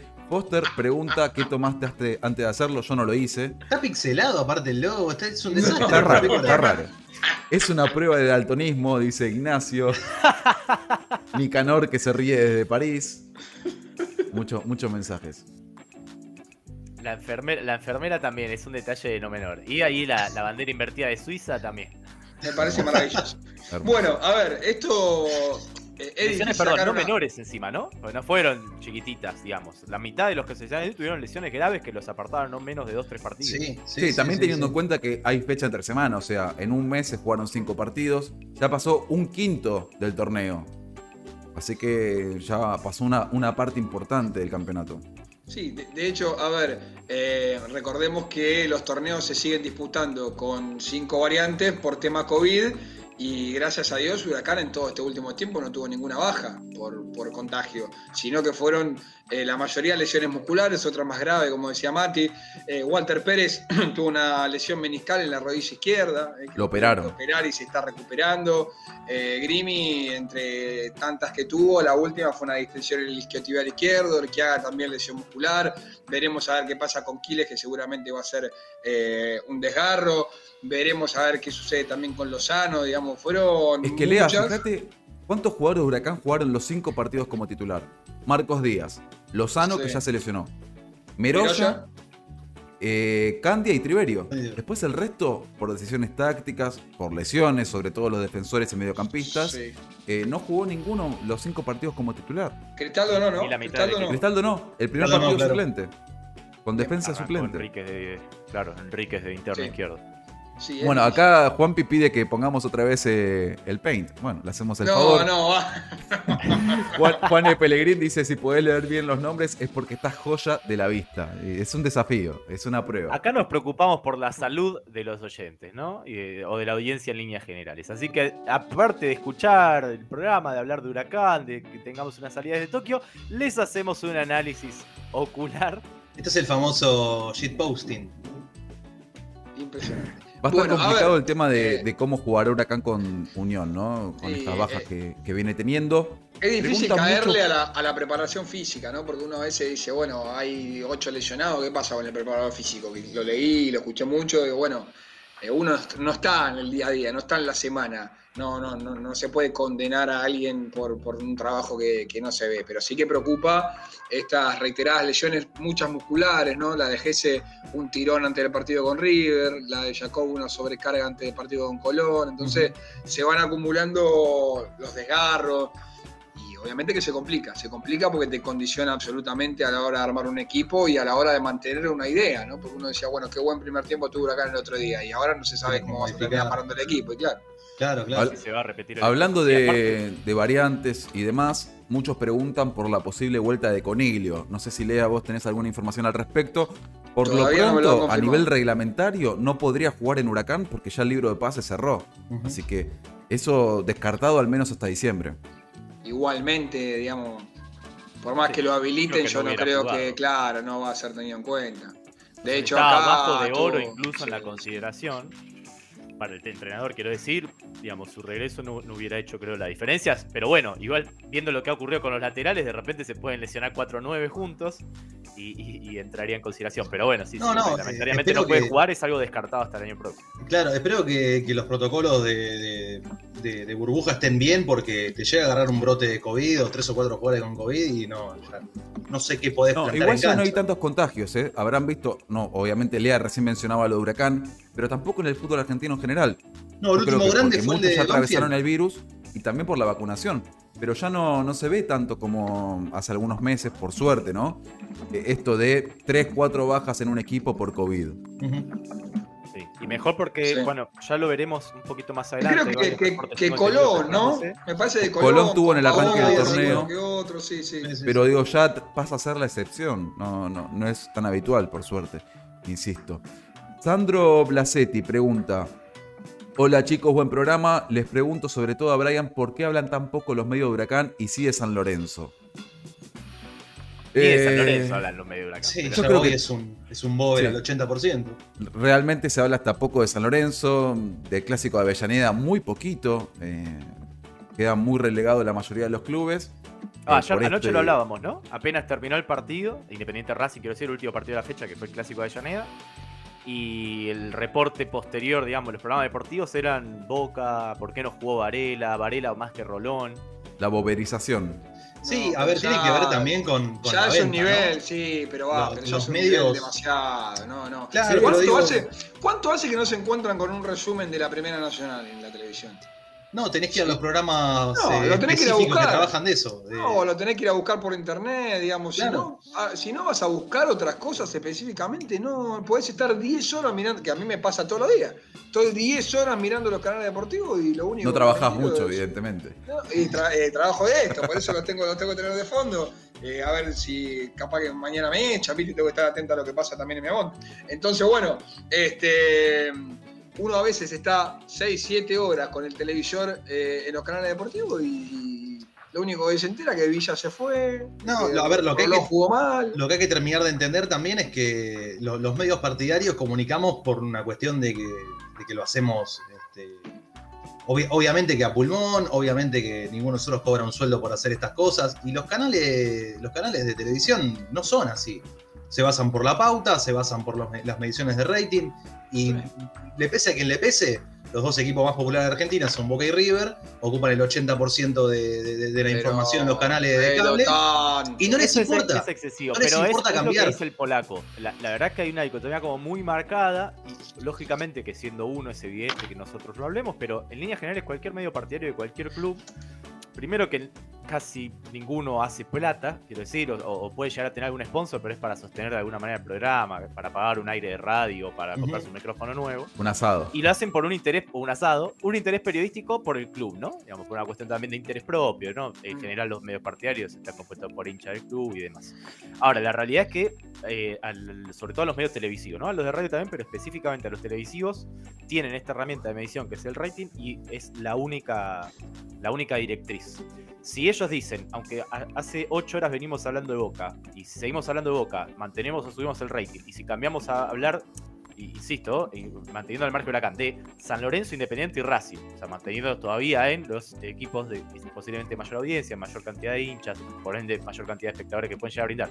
Y baja, bueno, volvamos y repitamos el debate Varela-Rolón, porque además, aunque periodísticamente sea incorrecto en el sentido de que, bueno, ya lo cubrieron, ya se habló todo al respecto, ya fueron esas mismas personas las que opinaron, ni siquiera tienen una opinión propia, subjetiva, distinta que brindar porque no cambiaron de programa. Claro. Claro. Entonces, lo que hace que, que queden eh, bueno, eh, marginados Qué el linda resto. época Insisto, esa, yo creo que hasta ¿se San acuerdan? Lorenzo, yo no veo nada de San Lorenzo tampoco, Independiente y Racing tampoco, porque es constantemente Boca y River con preponderancia incluso sobre todo de Boca, que calculo que es porque le va mal, ¿no? También siempre vende más que Cuando le vaya mal a un grande que los que le vaya bien. Claro. Si ¿Se- fuera se River que esa época de peor, estudio seguramente se fútbol? de.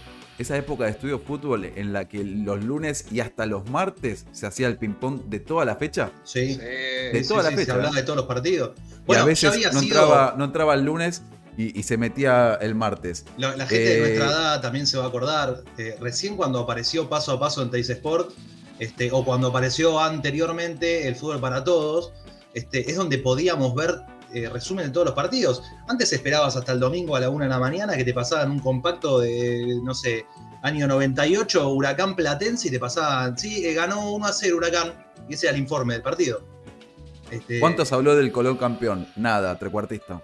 Sintetiza todo, Claro. evidentemente. Sí, sí. Bueno, y si Eh, es de equipo, porque en realidad si es un equipo que es de afuera de Buenos Aires es peor todavía. Totalmente, totalmente. Le vamos a dar el pase a un hombre que sí gana muchísimo dinero a partir del periodismo partidario, el señor Rodrigo Abud, que está en su mejor momento, me parece. Se Que estaba un auricular. quedando.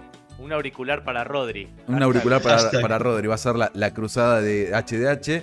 Mientras leo el mensaje de Aníbal Grispo, qué hermoso sería tener un canal solamente de Huracán, con programas partidarios todo el día. Dale, Lea. Idea del señor Leandro Sánchez, que veremos si Claro. algún Ahí día. podemos hablar cinco horas de si tiene que jugar Gese o, o- o Cristal. La Ribey sí, la Ribey no. Rodri, buenos días, ¿cómo estás? Hola muchachos, ¿cómo andan? Muy pero muy buenos días a todos, eh, a toda la gente que nos está escuchando. No sé si ustedes me escuchan bien, eh, se escucha Hermoso, el perfecto. sonido, perfecto. Perfecto, sí. Perfecto, perfecto. Bien, bien, bien. Eh, bueno, lo que quería la gente, ¿no? La agenda primera, lo, lo que veníamos planteando desde el, desde el día que volvió HDH para, para YouTube, es la agenda que me era contarle al público eh, todos estos eventos polideportivos que tiene la institución, con, en referencia a los deportes que tiene Huracán. Así que bueno, para que la gente sepa, la agenda quemera, la semana que, que está, que estamos iniciando, es que vuelve el fútbol femenino. eh, a partir del 14, 14 de agosto arrancar de vuelta la competición para, la- para nuestras jugadoras. división para la- esto va a ser por suerte, eh, que Esto va a estamos ser hablando por suerte, de, eh, que estamos de que se hablando vea, por ejemplo, de- estamos hablando de la reserva, de que, se está vea, bueno la, estamos la- hablando de la reserva, que iniciativa por AFA, va a ser televisado y de manera gratuita por va la a ser televisado y de manera gratuita por la ya con eh, nuevos- así que bueno, de cara a ese, al comienzo del torneo, las Eh, chicas fueron del torneo, las eh, chicas fueron- este sábado un amistoso con Defensor de Belgrano, lamentablemente perdieron eh, por 3 a 1, pero dejó un saldo medianamente positivo, ya que en, en todo lo que fue esta pretemporada del equipo de Juan Palermo, las chicas eh, consiguieron dos victorias y dos derrotas. Es más o menos 50 y 50, pero lo mejor para las chicas en el arranque, que por suerte lo vamos a poder ver gratis eh, y alentar de nuestras casas a, a nuestras Se jugadoras. habían quedado un pasito de También clasificar, ¿no? tuvimos, En el último torneo. arrancó también- Exactamente, exactamente, sí, sí, sí. Eh, bueno, justamente el premio para las chicas fue poder jugar en el estadio por primera vez en su historia, eh, eso fue algo histórico eh, y más que merecido. Bueno, lo, lo pudieron conseguir, lamentablemente no fue de la mejor manera ese día porque perdieron ante expulsionistas y eso fue lo que le impidió clasificarse, más allá de que tenía que pasar un montón de resultados en cuanto a go- goles en contra, que bueno, no, le tenía, que pasar una goleada de Independiente, ellas tenían que golear excursionistas y esperar el milagro, pero estuvieron a nada de clasificarse.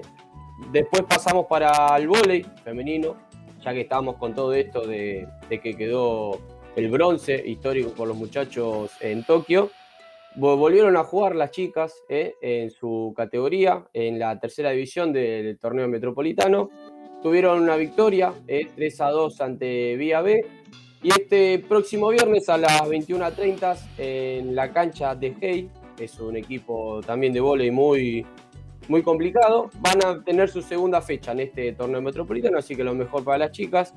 Después tuvimos fútbol playa, eh, le- otra disciplina que tiene acá. Huracán, que la verdad que eh, está creciendo y es muy... Hubo un golazo, sí señor, sí, en cualquier momento cuando quiere lo ponemos eh, en YouTube. Bueno, vamos por, por donde está, donde fue ese magnífico gol del fútbol playa femenino. Se enfrentó 3 a 0 en- a Treintuzaingó por un pase a la final de del playoff del torneo de fútbol playa. Eh, por suerte ganó eh, eh, 3 a 0 las chicas con un golazo de Dayana Rampello.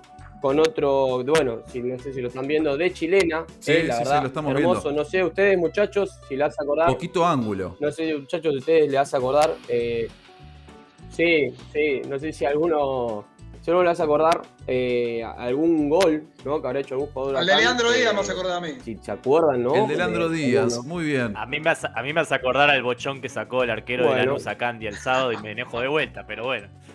A mí me hace acordar al de Leandro Díaz contra Claro. la Independiente. Y ahí Eh, Acá, le- vemos la de Candia, Bueno, que yo- ataja yo- muy bien a me- Costa. Sí, sí, bueno, una lástima. No se Eh, no yo se creo que también creer. había uno de Jerónimo Barrales.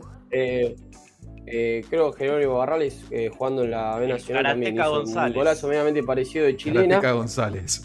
El Karateka. Eh, así que, nada, por eso también queremos empezar dentro de la agenda quemera para todas las eh, disciplinas de Huracán que, que tengan ¿no? algún videito, algún compilado de las mejores jugadas, goles, eh, mandarlo a la pro- al número de la PRU al 11 38 14 40 37 para poder eh, publicarlo en la agenda quemera de los lunes y poder comentarlo y que la gente Cerremos, bajemos la persiana. Está pasando su El- WhatsApp al aire. Pero Esto No, no, no, es bueno, pero- Abud. No, no, no, es el WhatsApp de la producción. Tenés No, un, no, celular pero- solo de no, trabajo. No, pero, no, no. Lo encendés de 9 a 17. No, pero quiero mandarle. No, bueno, pero me voy a mandar un mensaje. Este- esto No, pasa en el no, ojo, no, Lea. Para- para para- Rodri, ¿comparte su mandar- cuenta de Tinder, por ejemplo? No, no, pero. Es más, es maravilloso esto. Por No, favor, repetilo, no, no, repetilo. primero, 11 38 14 41 37. Eh, manden por favor eh, videos eh, No, sobre ¿cómo? de respectivas jugadas. de si quieren blooper también, obvio. Eh, no, ¿cómo? No, no, no, bro, por favor. Primero mandar un mensaje a mi novia, que me está viendo. eh, por favor, me- me quemen, muchachos. Me Eh, mata porque Rodri ya se tomó muy en serio. Ya me está whatsappeando, tengo. Por favor, Sí, si alguien le manda un WhatsApp en bueno, este momento a eh, Rodri, sería extraordinario. Ah, eh, perdón, el, el- el lunes pasado, ver, el lunes pasado, y No, sobre todo le no, comento al no, no. conductor que quizás No. no. lo recuerda, si- más allá de haber visto el programa, alguien en los comentarios, alguien en los comentarios se declaró abu- abudista. Sí, acá tenemos. Joan dice Abud Conducción. Es que. Tiene banca, tiene Bueno. banca. ¿eh? es muy Esperemos que no sea abudrucho. Bien, bien, bien. bien. Abudrucho, total. Ay, qué bueno. Está bien. Eh, bueno, esto para, para, que, para que también la gente, para que también la gente vea las, las distintas disciplinas, eh, se, se interiorice un poco más en lo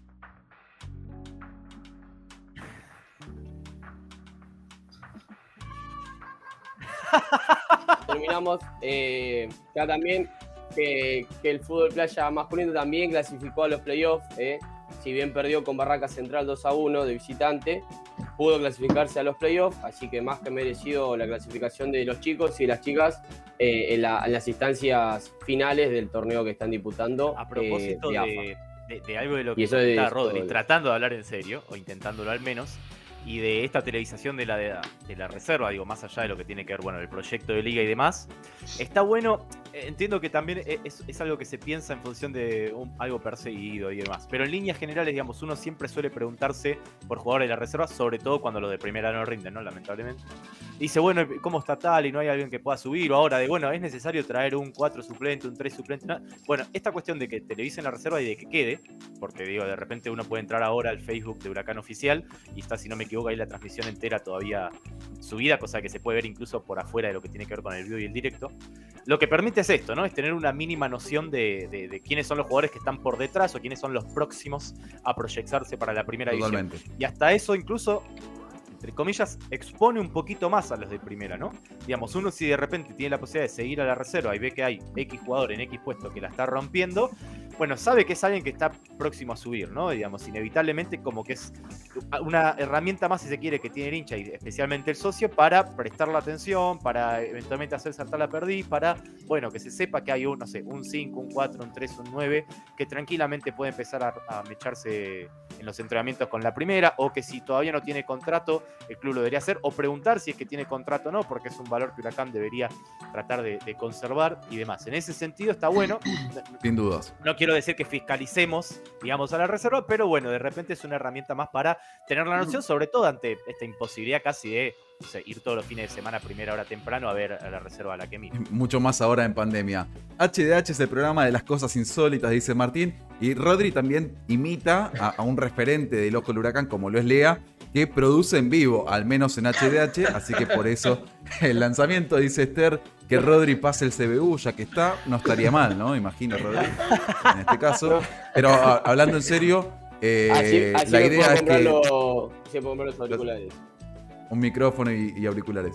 Eh, hablando en serio, la idea es que desde los deportes y algunos PH de Huracán y va conociendo también el laburo de Rodri en el ojo del huracán, que se puedan contactar a través de las redes sociales con él o con HDH para que podamos darle difusión de la mejor manera a cada uno de, los deportes. Eh, ¿Tenemos algo más de agenda, Rodri?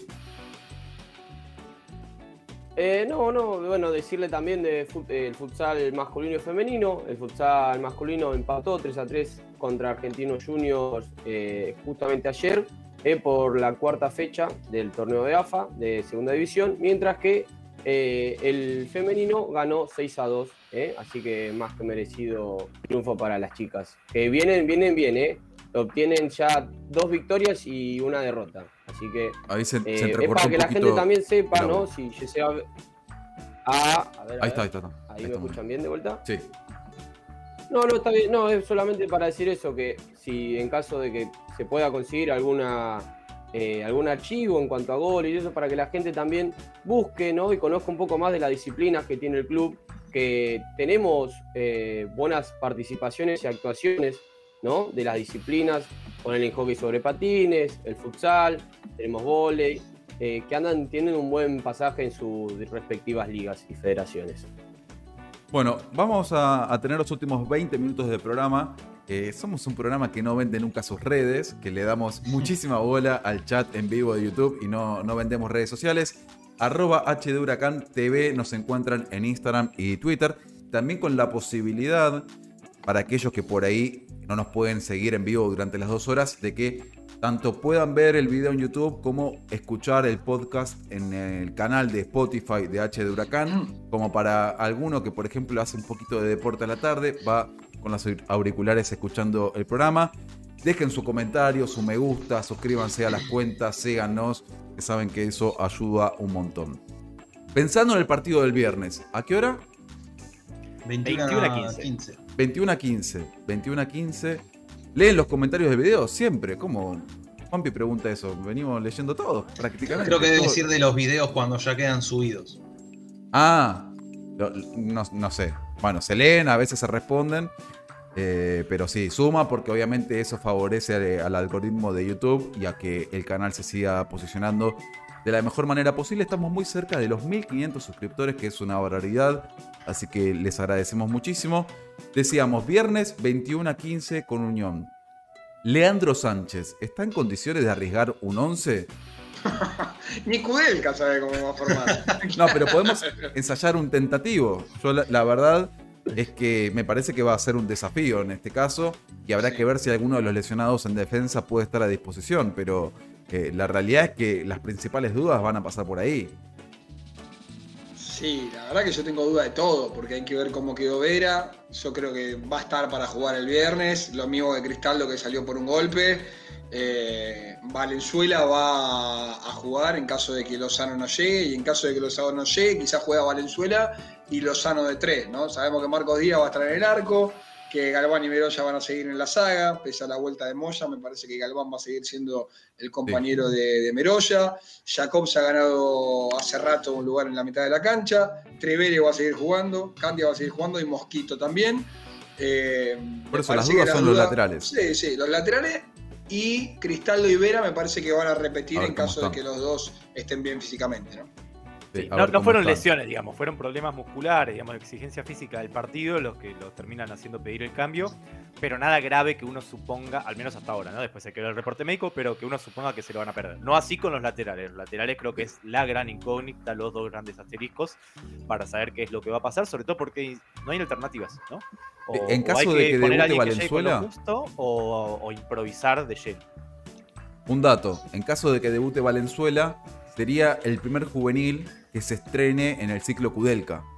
Ninguno hasta ahora tuvo la posibilidad de, de debutar. Hay que acordarse que venimos de un- unos estrenos excesivos quizás en el ciclo Damonte. Genio quiso debutar a todos, más o menos. Claro, sí, sí, más que... No, iba a decir una sancheada, mejor no digo nada. Este, Todo lo malo. eh.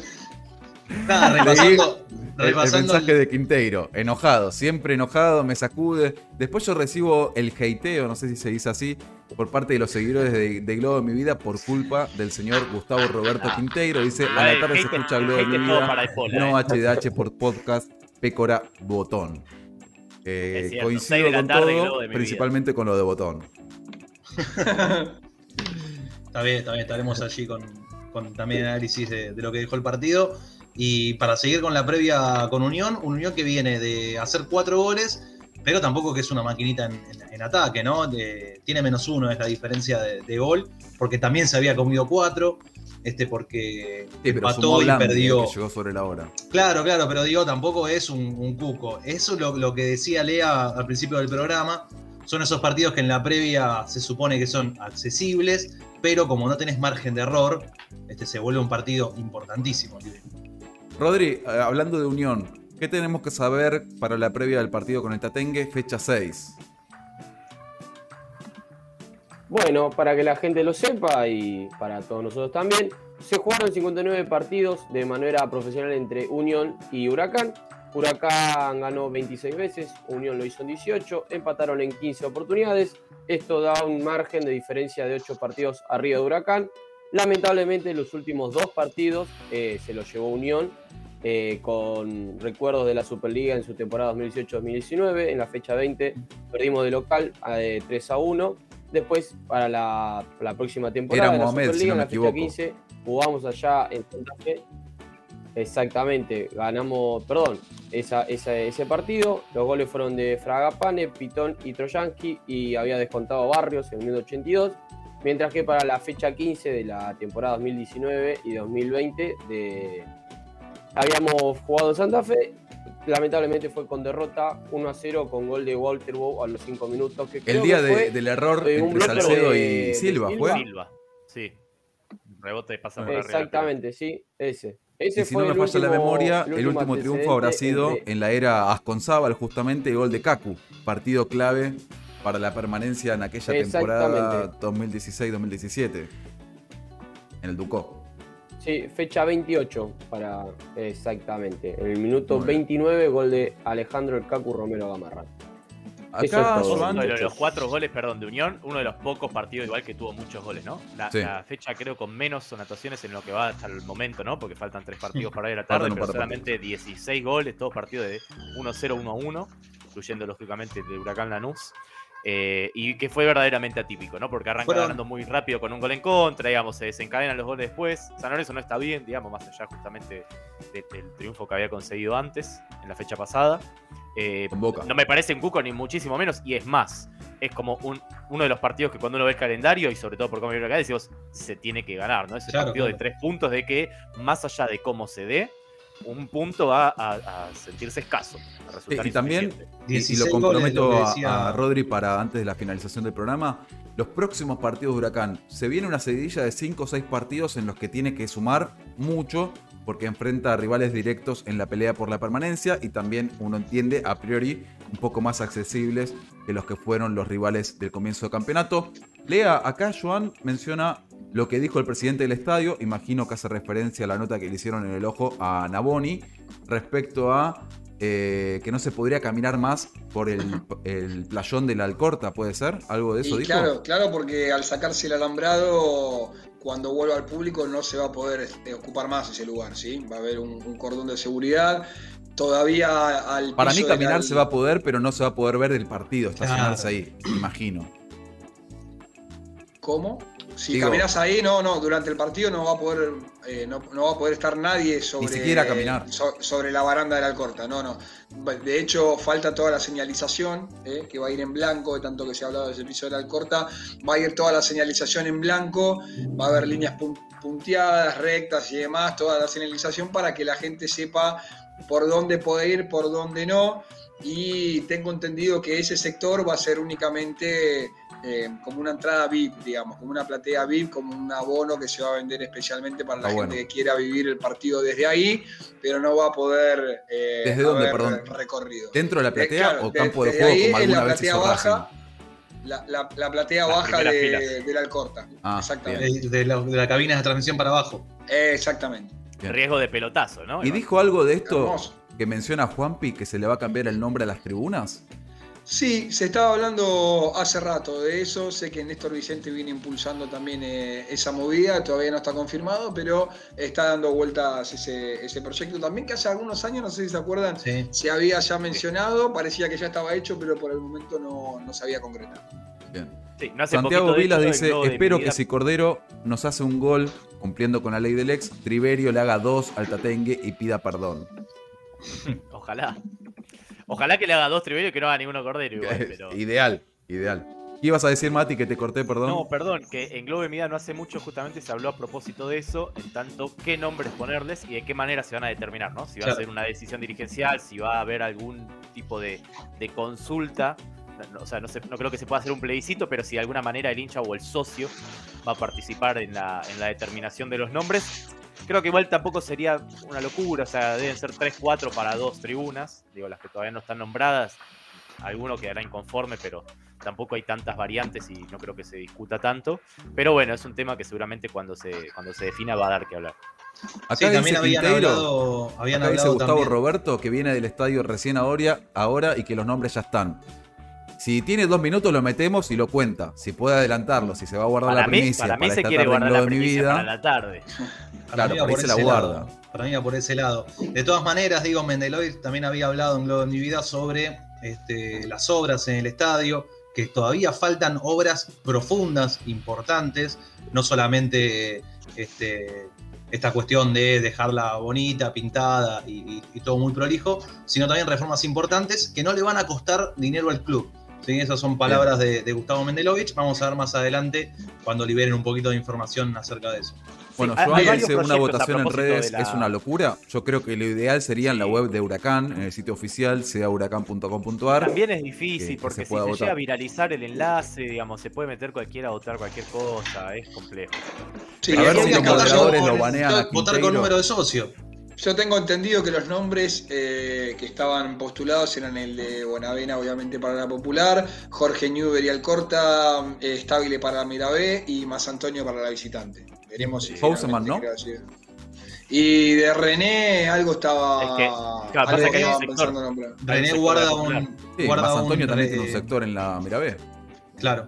René guarda una conexión especial para los más memoriosos con, con la platea Mirabé. Era como, como su platea predilecta, ¿no? Era donde se acercaba y recibía sus No, en la. Alcorta.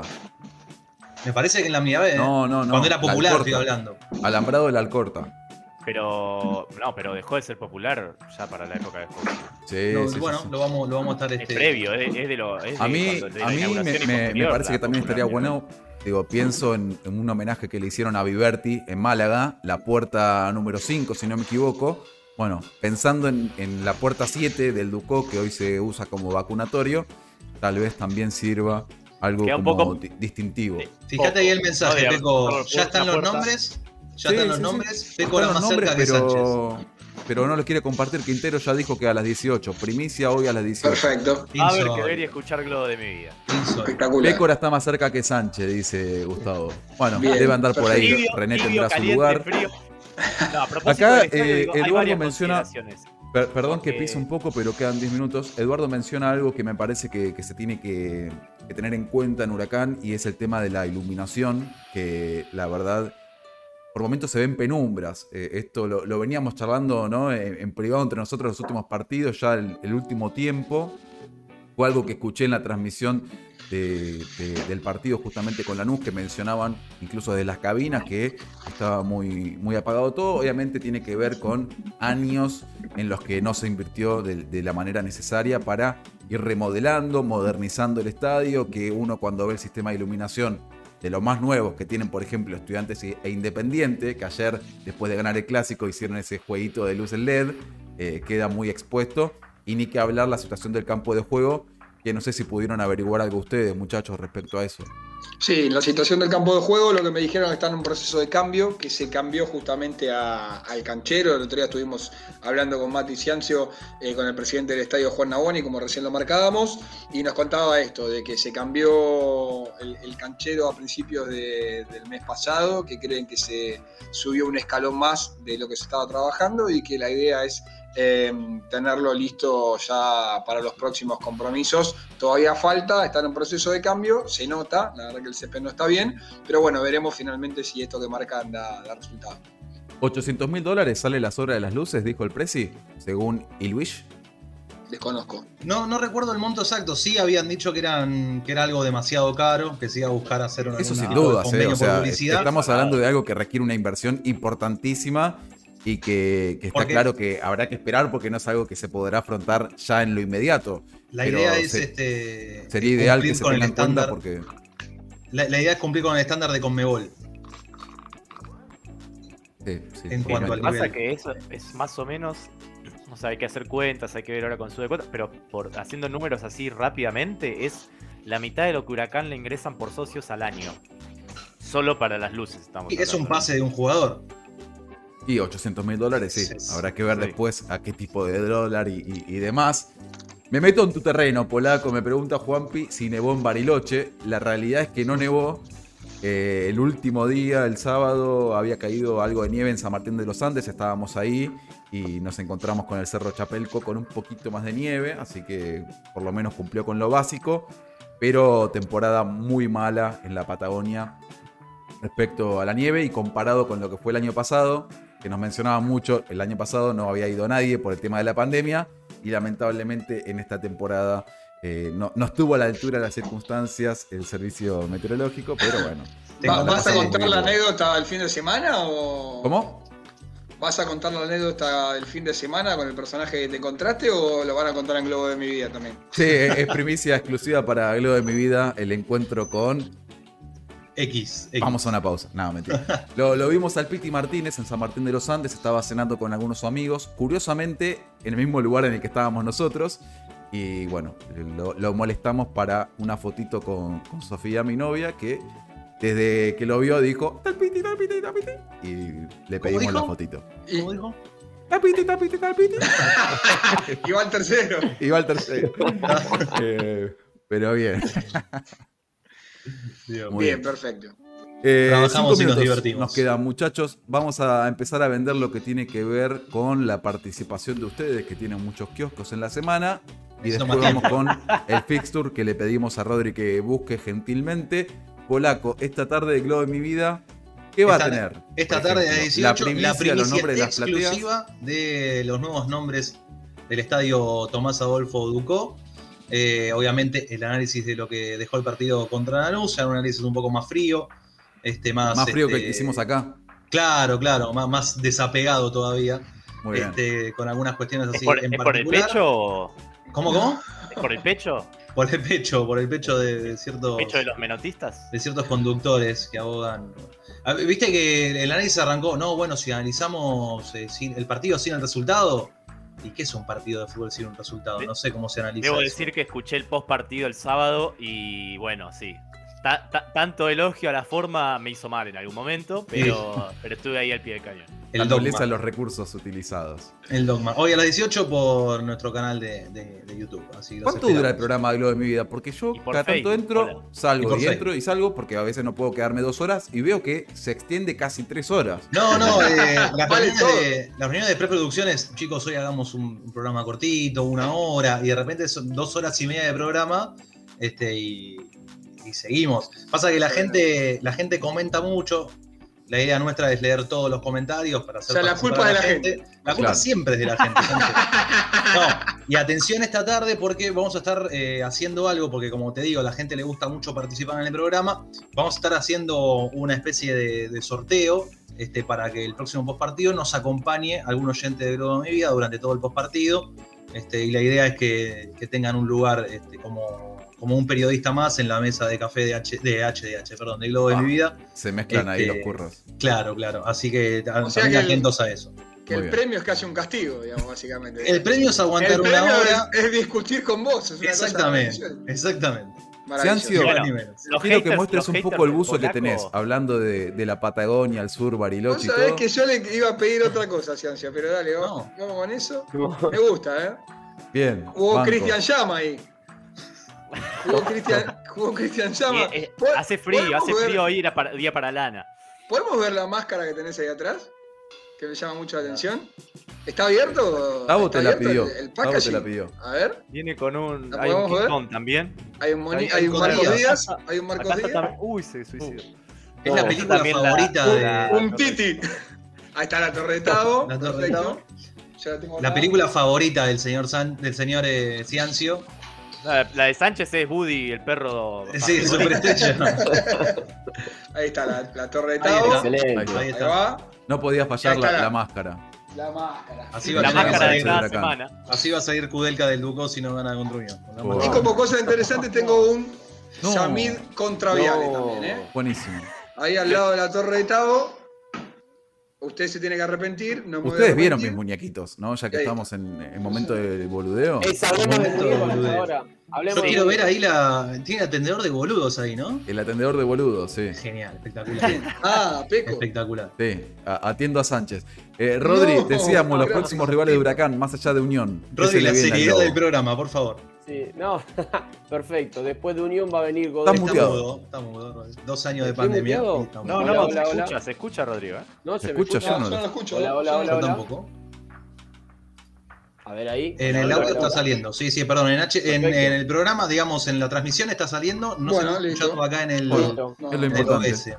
Seguimos, bueno, lo que las próximas cinco fechas van a ser. Qué quilombo, Bueno, eh, no contamos con- escucharlo así. Con Unión. Dame un segundo, dame un segundo, Rodri, porque así te podemos escuchar mejor. A propósito, ahora. igual, y mientras tanto de lo que es simplemente Las próximas fechas.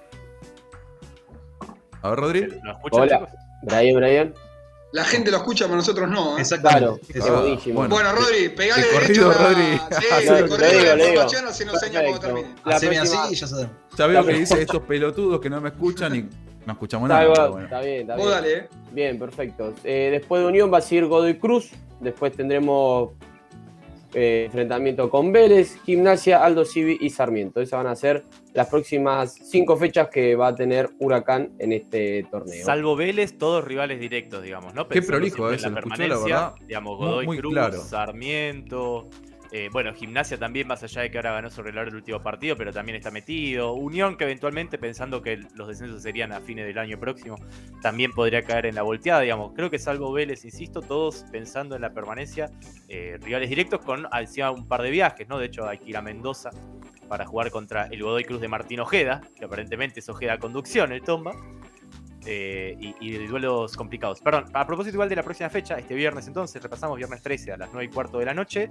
Y ya que digo, el polaco se tomó su tiempo para hacer el chivo, ¿cómo va a ser la transmisión del Ojo de Huracán? ¿Hay programa de transmisión, transmisión directamente, arranca más temprano?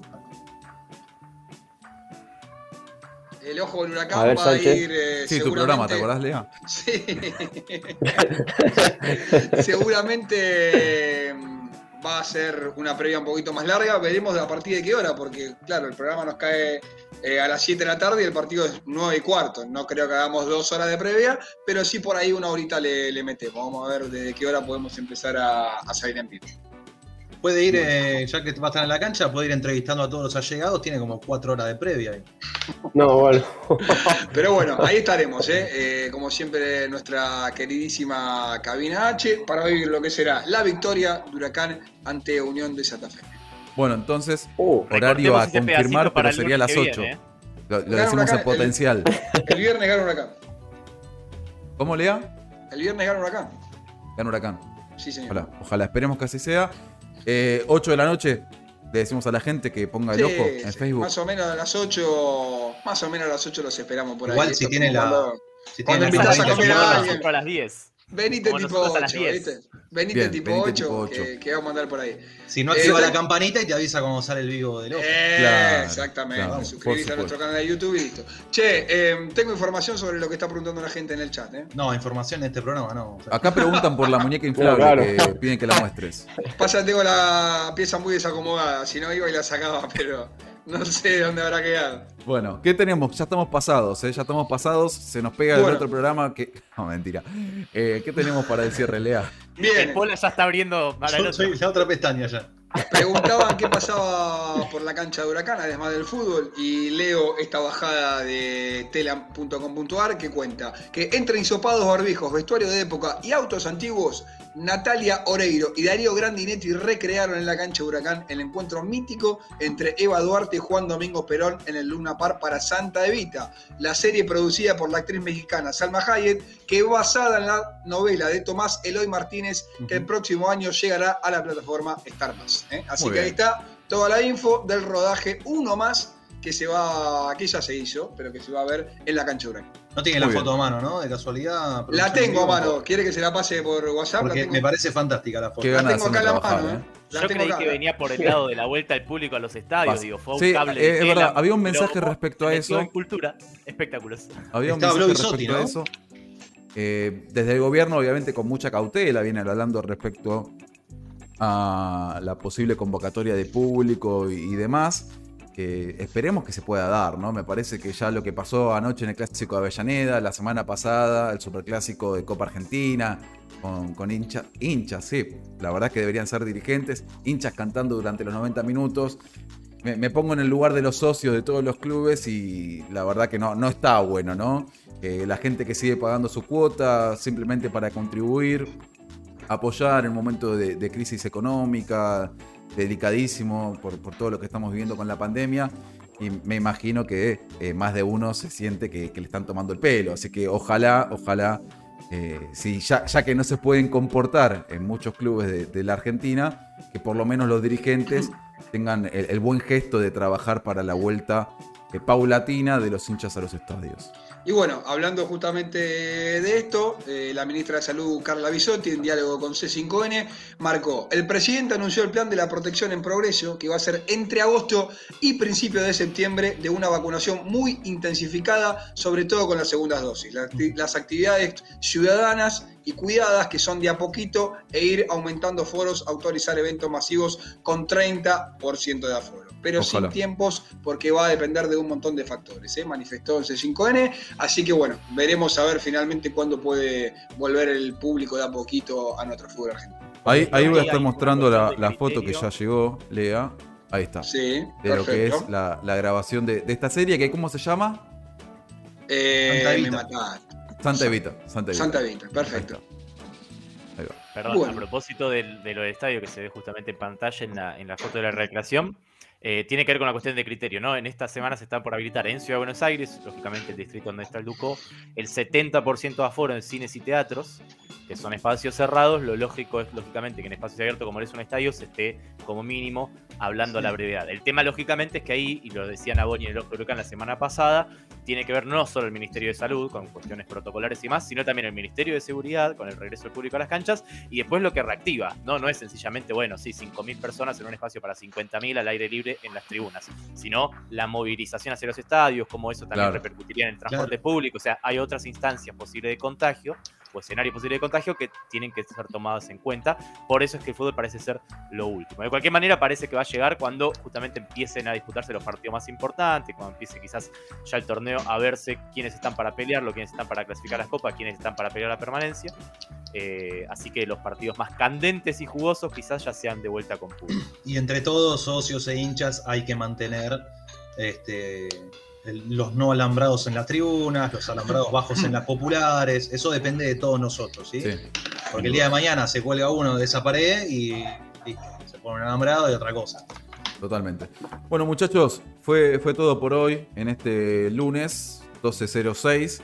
Eh, les agradecemos a todos por la compañía, por prenderse, por entender que por momentos, más allá de analizar lo que tiene que ver con una derrota, también nos vamos a reír un rato, vamos a estar haciendo algunos chistes, vamos a tener la participación de nuestro amigo Ariel Schwarbart desde Japón, toda la información de la agenda quemera con Rodri y todo esto que viene sucediendo en H de Huracán es también porque eh, del otro lado entienden cuál es la dinámica del programa, cuál es la onda que le queremos eh, impregnar y, y también la comparten y eso es lo que permite que podamos darnos ese lujo. Hola, hoy a las 6, Globo de mi vida entonces, el viernes a las 8, el Ojo de Huracán con la previa del partido y también la transmisión de lo que va a ser la fecha 6, Huracán contra Unión. ¿Alguno le quedó algo para decir o cerramos ya esta transmisión? Yo creo que estaríamos, ¿no? Para dejar a la gente tranquila. Que vayan a cocinar, ¿no? Má- Más de uno. Gran abrazo, nos reencontramos el próximo lunes con lo que deje el partido entre Huracán y Unión. Ojalá, como dijo Lea, sea con triunfo. Nos vemos el lunes.